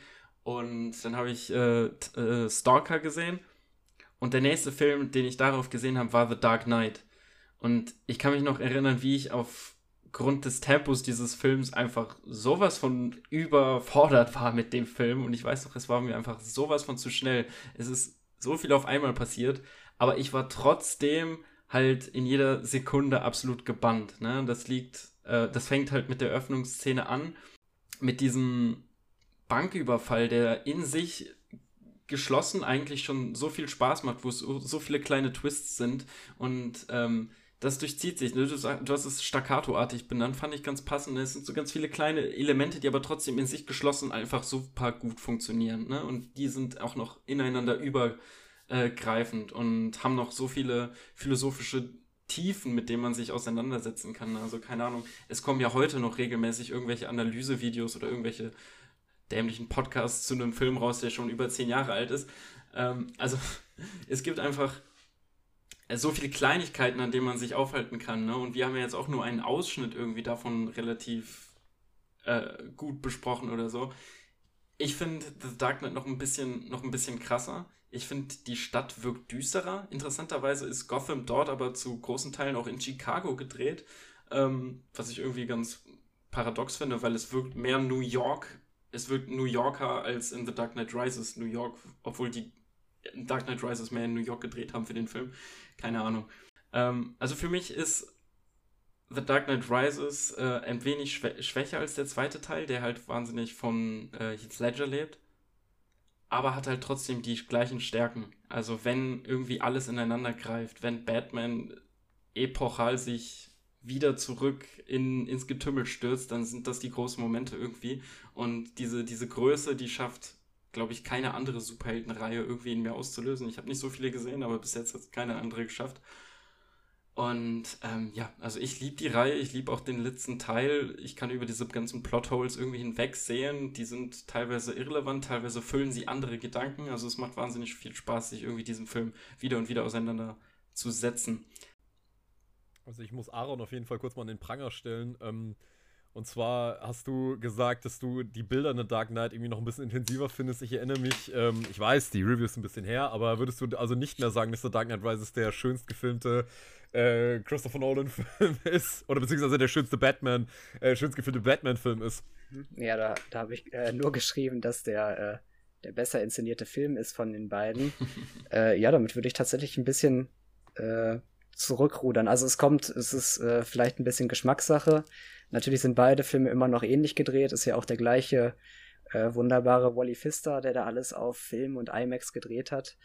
Ähm, ja, ich würde schon sagen, dass The Dark Knight Rises insgesamt ein ruhigeres Editing hat. Aber tatsächlich, als ich jetzt nochmal beide Filme, und ich habe beide Filme tatsächlich zweimal gesehen, weil die mir äh, so sehr gebockt haben, als ich die beide so mal verglichen habe, fand ich The Dark Knight tatsächlich doch tatsächlich intensiver.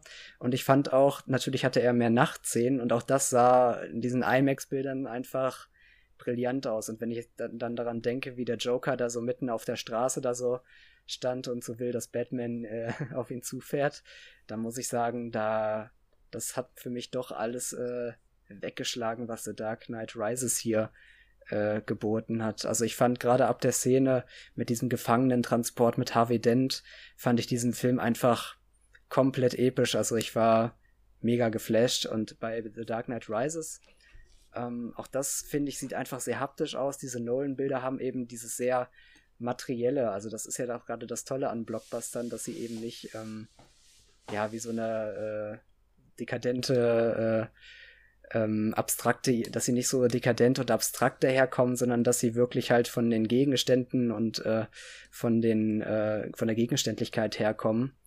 Und ähm, ich finde, das ist bei allen Christopher Nolan-Filmen halt noch als einer der wenigen Regisseure vertreten, eben dass diese Dinge unfassbar materiell wirken und das ist natürlich auch noch bei beiden Filmen der Fall. Ähm, wegen so Kleinigkeiten. Also ich finde ja, Nolan-Filme sind jetzt nicht so richtig präzise inszenierte Filme, gerade bei den Dialogszenen, da finde ich ja, äh, dass die sehr standardmäßig inszeniert sind, aber auch da fand ich eigentlich, hatte äh, The Dark Knight ein paar Ideen, wenn er da einfach so um die Charaktere herumkreist und das eigentlich oh, sowas richtig. Das, so äh, schlimm. das aber so richtig Tempo gibt eigentlich, finde ich, der Konversation. Und auch bei der Befragungsszene mit dem Joker, also da gab es noch ein paar ikonischere Szenen, fand ich. Und auch bei der Szene mit dem Joker, da kommt zum Beispiel ein Achsensprung. Ne? Da wird einmal 180 Grad die Bilder gedreht. Also äh, auch da gibt es so ein kleines Stilmittel. Auch wenn ich mir vorstellen könnte, dass. Kardinalsünde. ich könnte mir vorstellen, dass das äh, aus Versehen zustande gekommen ist. Ich weiß nicht, ob. So wie ein Tenet. also ich finde gerade die Dialogszenen sind jetzt nicht unbedingt brillant inszeniert oder so, aber insgesamt alle Action-Szenen äh, toll auch hier diese Stadion-Szene und ähm, äh, die hat hier gut funktioniert, auch wenn dann natürlich mal mehr CGI verwendet werden musste. Und ich hoffe auch diese Atombombe, die war, äh, die wurde nicht in echt gedroppt, sondern äh, war ein guter Effekt. ja, aber gut, dass du, gut, dass du nochmal die Dialoge ansprichst, ähm, weil die wollte ich eigentlich auch erwähnen. Also das sind, glaube ich, immer meine Lieblingsszenen, wenn der Joker auftaucht und quasi so erzählt, ähm, was denkst du, wo die Namen hergekommen was denkst du, wo die Narben herkommen, äh, die Kamera so tatsächlich um ihn herum kreist und diese, diese Musik im Hintergrund. Es ist ja eigentlich nur so ein, ein einer Ton, der immer heller wird und lauter wird und also ich liebe die Szene und gerade die im Vergleich dann zu sehen, ne, so mit so einer sehr fluiden äh, Kamera, die so durch den ganzen Raum schwebt, die auch immer wieder im Hintergrund irgendwie Affekte einfängt, die dann im Vergleich zu sehen mit dieser sehr statischen Kamera von äh, die Bane einfängt. Ne? Bane wird quasi immer von unten gefilmt, weil äh, Tom Hardy einfach nicht so ein großer Mann ist, irgendwie nur 1,75 oder so groß. Aber er soll halt diesen mindestens gleich großen Menschen wie, wie Batman halt darstellen. Ne? Also in den Comics ist er über zwei Meter riesig und äh, er ist halt immer von unten gefilmt, immer sehr statisch, immer irgendwie äh, diese Rückenperspektive, dass er einfach dieses Muskelbrett nochmal noch mal deutlicher wird. Und gerade da ist auch der, der Vergleich irgendwie nochmal interessant zu ziehen, wie die beiden Figuren nochmal inszeniert sind. Ich finde es noch krasser bei, bei The Dark Knight. Also es funktioniert einfach noch besser. Es ist noch mehr, noch mehr Mythos irgendwie auch in der Figur, auch wenn Bane natürlich auch stark legendenhaft aufgeladen wurde. Ich würde vielleicht noch ganz gerne erwähnen, also ich würde einfach, einfach ganz explizit auch nochmal Tom Hardy gerne Props geben, weil ich finde, er wird immer so ein bisschen ja, so runter, so, so, so mit Handwaving zur Seite geschoben. Ja, da war auch mal Tom Hardy irgendwie als Bane mit dabei und das hat jetzt eigentlich nicht so gut funktioniert. Also dafür, dass er im Prinzip auf diesen ultra gehypten Joker folgen musste, finde ich, macht er das schon ganz erstaunlich, was er da für eine Präsenz in den Film reinbringt. Der ist ja im Gegensatz zum Joker ja ne, vor allem ein physischer Bösewicht, also weniger der einem unter die Haut fährt wie der Joker. Aber ich finde, er macht das auch ganz grandios und ich finde auch ehrlich gesagt diese Sprechweise, damit haben sie ihm tatsächlich doch nochmal was sehr Ikonisches gegeben. Also ich glaube, wenn er wirklich nur so die hohlen Phrasen gedroppt hätte äh, in der normalen Stimme, dann hätte das nicht funktioniert. Aber dadurch, dass Nolan ihm äh, diesen Kniff gibt, auf diese Art und Weise zu sprechen, hat Tom Hardy wirklich eine unglaubliche Präsenz trotzdem, finde ich. Also und ich finde es wirklich äh, unglaublich, was er schafft mit dieser Maske im Gesicht an, an Charakter immer noch seiner Figur zu verleihen. Und ähm, was ich der Dark Knight Rise definitiv noch gerne mitgeben würde, warum ich ihn dann doch als meinen liebsten äh, Batman-Film ansehe. Ich finde es erstaunlich, wie er, zumindest meiner Ansicht nach, wirklich die emotionalen Töne von allen drei Filmen am allerbesten trifft. Also, diese Szene am Ende, wenn Alfred denkt, dass Batman tot ist, also Bruce Wayne tot ist, ich musste, ich habe schon wieder Tränen in den Augen gehabt. Ich weiß gar nicht, warum das immer wieder bei mir funktioniert, aber ich kann es einfach nicht sehen, wenn Michael Caine weint und, und, äh, und sich schlecht fühlt, weil er Bruce Wayne nicht beschützen konnte. Ich muss da immer, egal wie oft ich den Film gucke, ich krieg da jedes Mal feuchte Augen und hab eine Träne im Auge. Ähm, und ich liebe dieses Ende. Ich finde wirklich, dieser Film schafft es mit den Emotionen, die wir in den ersten, die, mit diesen drei Filmen alle mitgenommen haben, die wirklich nochmal auf den Punkt zu bringen und in Dialogen wirklich nochmal ganz klar so gut platziert, zu verdichten. Also auch eben in dieser Szene, wo er erzählt, wo er äh, Bruce Wayne offenbart, dass Rachel ihn eigentlich nicht, ihn eigentlich nicht, äh, ihn eigentlich nicht als Lebenspartner angedacht hatte, sondern eben Harvey Dent. Das sind so Szenen, die haben auf einmal so eine unglaubliche Gravitas, die halt mir in den ersten beiden Teilen immer so ein bisschen gefehlt haben, dass ich das Gefühl hatte, wow, ich, ich, ich fühle auch wirklich diese Charaktere gerade richtig. Also die fühlen sich in dem Moment total dreidimensional an. Und ähm, der Schlusspunkt könnte eigentlich nicht besser gesetzt sein können. Also dieser Moment, wenn wenn Michael Caine auf diesen Kaffeetisch guckt und dann sitzt da Bruce Wayne und hält so dieses Glas hoch. Es ist, es hätte nicht besser, es, man hätte diese Trilogie nicht besser beenden können und da möchte ich Nolan einfach für applaudieren, dass er sich nach dem Tod von Heath Ledger aus dem Loch geholt hat, weil er wollte eigentlich diesen Film nicht machen. Das ähm, ist mehrfach durchgesickert, dass er eigentlich keine Lust hatte, weil er, weil ihm der Tod von Heath Ledger dann doch so nahe gegangen ist. Ähm, und eigentlich mit dieser Batman-Trilogie irgendwie, ja, einfach dieses Projekt nicht mehr wirklich an, an, anfassen wollte. Und dass er das dann doch noch so gedeichselt bekommen hat, dass wir so diesen Film geschenkt bekommen haben, muss ich ihm einfach wirklich ähm, applaudieren. Und das ist für mich eigentlich die größte künstlerische Leistung von Christopher Nolan, dass er es echt geschafft hat, diese Trilogie ähm, nach diesen gigantischen Erwartungen doch noch zu einem rühmlichen Ende zu, zu bringen. Und deswegen, wie gesagt, äh, The Dark Knight Rises ähm, für mich wirklich ein ganz unterschätzter Film, den man eigentlich einmal, äh, den man wirklich vielleicht auch, der vielleicht hoffentlich irgendwann nochmal so eine Wende kriegt in der Rezeption, dass Leute wirklich mal merken, wow, wann hatten wir eigentlich das letzte Mal so einen unfassbar gut inszeniert und besetzten Superheldenfilm im Kino gesehen? Ja, ähm, vielleicht können wir noch mal kurz auf das Ende eingehen. Also was äh, das jetzt persönlich bedeutet für Batman, haben wir jetzt auch äh, gehört. Und auch von meiner Seite nochmal Props an Tom Hardy. Ich finde, der hat richtig geil Masse aufgebaut äh, für diesen Film und äh, äh, macht ja das ziemliche Monster. Nur, ge nur um, ähm, getoppt von, von seiner Venom-Darstellung. Achso, den habe ich nicht gesehen. Ja, ich auch nicht. das, sieht, das sieht grauenhaft aus. ähm, aber was ist denn mit Gotham am Ende, könnte man ja noch fragen. Und ist das nicht so, ähm, dass Batman natürlich ähm, der Verteidiger dieser Gesellschaft ist. Man muss aber auch zugute halten, dass er der Verteidiger gegen die äh, schlechteren Alternativen ist. Und am Ende ist dann nicht der Normalzustand wiederhergestellt. Wie seht ihr das denn so? Also ich finde das Ende ehrlich gesagt schön offen, muss ich sagen. Also ich hatte ehrlich gesagt befürchtet, dass Nolan ähnlich wie in The Dark Knight im Prinzip okay, jetzt packen wir hier die totale Überwachung aus und äh, probieren irgendwie alles noch so zu retten dass er am Ende, also dass er dann eben wirklich das irgendwie dann doch noch rechtfertigen versucht, doch alles wieder so zu machen, wie, wie, wie er es in The Dark Knight praktisch probiert hat anhand dieser Lüge. Aber das tut er nicht. Also ich war ganz überrascht, dass er das alles sehr, sehr offen und transparent eigentlich lässt. Also ich fand, ich finde, fand vor allem ein Bild sehr symbolisch, was eigentlich auch für diesen ganzen Film steht, diese Szene, wo diese amerikanische Flagge verbrannt ist oder zur Hälfte weggebrannt ist. Also da ist ja eigentlich schon relativ klar, was Nolan hier eigentlich ähm, versucht, nämlich eben dieses, was er in diesen drei Filmen eigentlich die ganze Zeit gemacht hat, so dieses amerikanische Selbstverständnis von Demokratie und anscheinend Liberalismus irgendwie zu hinterfragen und eben auch als etwas Gescheitertes darzustellen. Und für mich wirkt das Ende ehrlich gesagt, nachdem Gotham von dieser Schreckensherrschaft befreit ist, ehrlich gesagt wie ein offenes Ende. Die Frage ist jetzt, okay, was macht Gotham jetzt damit? Also so habe ich das immer gesehen. Was, was machen die Menschen jetzt? Die Leute kommen jetzt wieder auf die Straße, die Schreckensherrschaft ist vorbei. Aber was passiert jetzt? Es wird nicht angedeutet, dass alles wieder so ist wie vorher. Klar, wir sehen da die Polizisten, die wieder diese ganzen Rebellen irgendwie ähm, mit, den, mit den Waffen im Prinzip und den Schandschälen wieder ähm, geknebelt haben.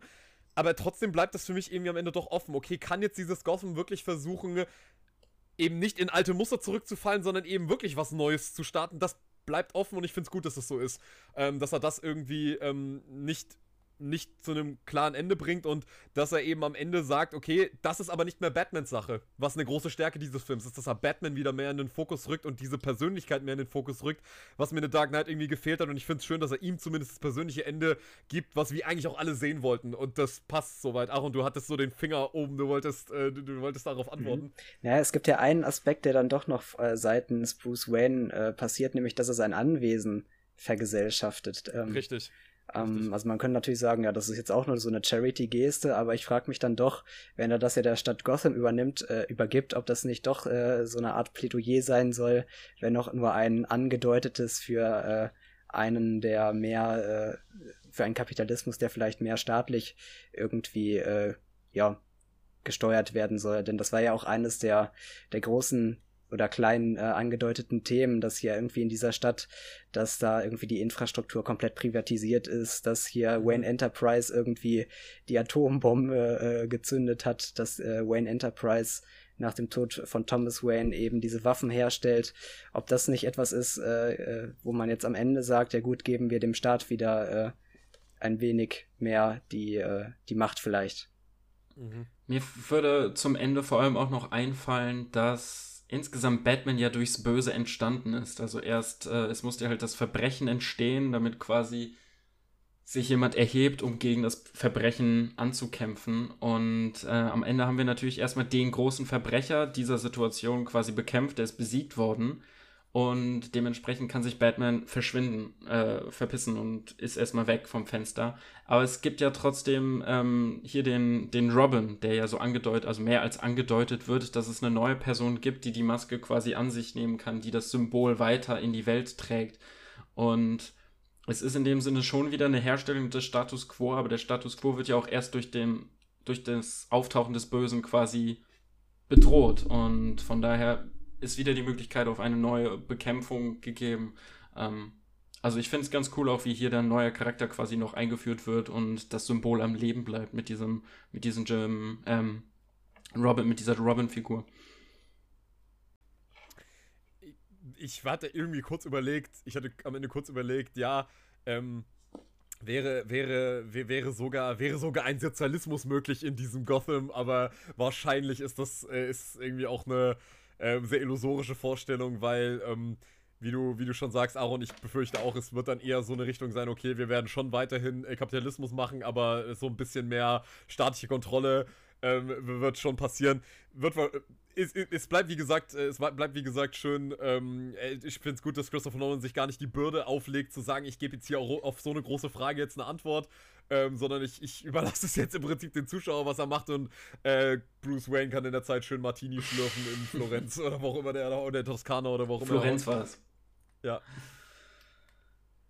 Ja, also ich würde jetzt auch am Ende sagen, dass es jetzt kein revolutionärer Film in äh, dem Sinne ist, dass der jetzt wirklich umstürzlerisches Potenzial hat, sondern die Revolution ist hier eben eine Alternative, die halt eben schlecht eher besetzt wird, ähm, weil es aber auch eben eine ist, die äh, totalitär ist.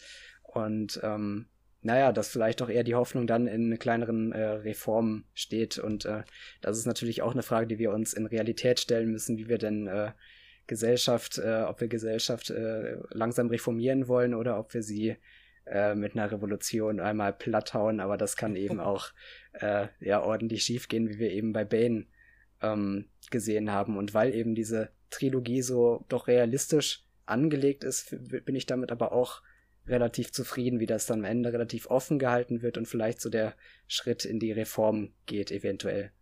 Fantastisch.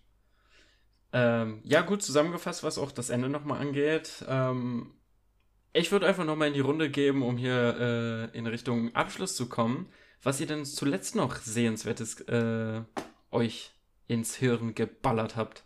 Was habt ihr zuletzt Spannendes gesehen?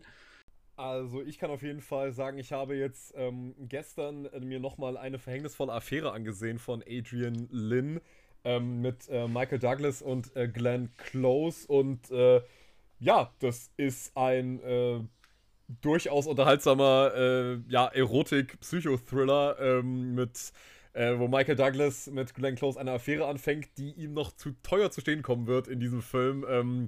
Sehr gut, also sehr spannend, auch wirklich teilweise echt nervenzerfetzend gemacht. Also ähm, ist schon wirklich, ist schon wirklich äh, nicht schlecht, es ist schon wirklich einigermaßen gut gealtert dafür, dass er von 1987 ist.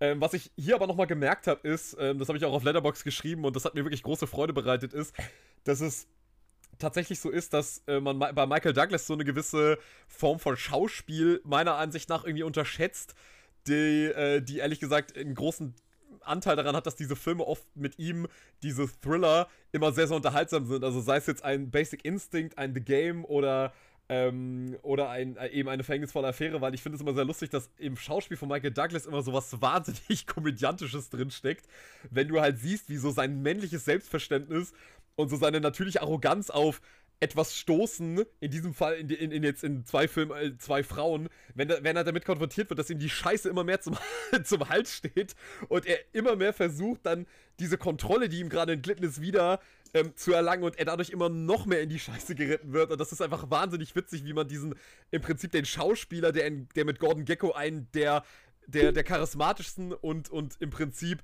ähm, ja, mächtigsten Charaktere der Filmgeschichte, den man sich so vorstellen kann. So jemand, der alles immer im Griff hat, gespielt hat, wenn man ihn da so sieht, wie er in, in, in diesen drei Filmen immer so vollkommen die Kontrolle verliert und man so in seinem Gesicht sieht, dass man sich halt wirklich einfach wahnsinnig herrlich darüber auch beömmeln kann, wie Michael Douglas ähm, einfach äh, vollkommen an den Rand, an den Rand des na, na, Wahnsinns getrieben wird in diesen drei Filmen. Das ist mir wirklich nochmal positiv aufgefallen in diesem Film und kann da eigentlich auch eine Empfehlung für alle drei Filme aussprechen, aber auch für diesen Film. Ähm, der, äh, ja, wo Michael Douglas und Glenn Close auch wirklich echt so hoch vom, also besonders Glenn Close so hoch vom Auflaufen. Wirklich äh, schönes Ding.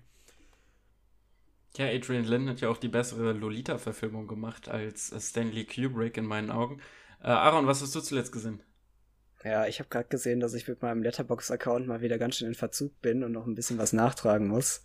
Äh, abgesehen von dem ganzen Batman-Zeugs habe ich äh, einen äh, Film gesehen von äh, Ryosuke Hamaguchi, ähm, der ja auch schon mit Drive My Car im letzten Jahr einen meiner Favoriten inszeniert hat. Und äh, dieser neue Film heißt, äh, oder na, dieser alte Film, ehrlich äh, besser gesagt, der heißt äh, Asako äh, 1 und 2.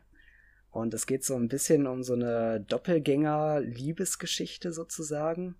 Ähm, das ist ein bisschen vielleicht konzeptreicher als Drive My Car, aber ich finde, genau das hat diesem Film so ein bisschen das Spritzige gegeben, sozusagen, dass es, ähm, ähm, dass es hier eigentlich zwei Liebesgeschichten gibt. Das eine ist so ein bisschen, ja, man, am Anfang wirkt es vielleicht ein bisschen sonderbar, so eine vielleicht etwas platte äh, Liebe auf dem ersten Blick Geschichte normalerweise, und das war ja auch also normalerweise erzählt äh, der Regisseur, wenn ich ihn jetzt richtig einschätze, eher so langsame Geschichten, wie sich Leute langsam kennenlernen. Und da gab es einmal Pam, so eine Liebe auf den ersten Blick, die dann aber auch schnell wieder äh, vergeht und ähm, wo dann äh, das Mädchen gar nicht mehr weiß, äh, weil das so ein äh, total individueller äh, Typ ist, der irgendwie, den man gar nicht einschätzen kann, der dann eben auch schnell weg ist und eines Tages lernt sie dann halt eben jemanden kennen, der genauso aussieht. Ähm, ja, der aber eine andere äh, Person ist zu ihrer Überraschung. Und dann gibt es so eine zweite Liebesgeschichte.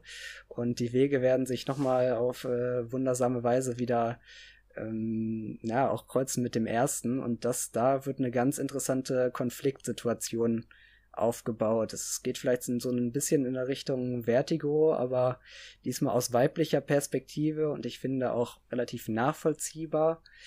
Ähm, der Film hat relativ also er hat eine 3,7 sehe ich gerade auf Letterbox, ist aber im Övre von äh, Hamaguchi eher schlechter bewertet.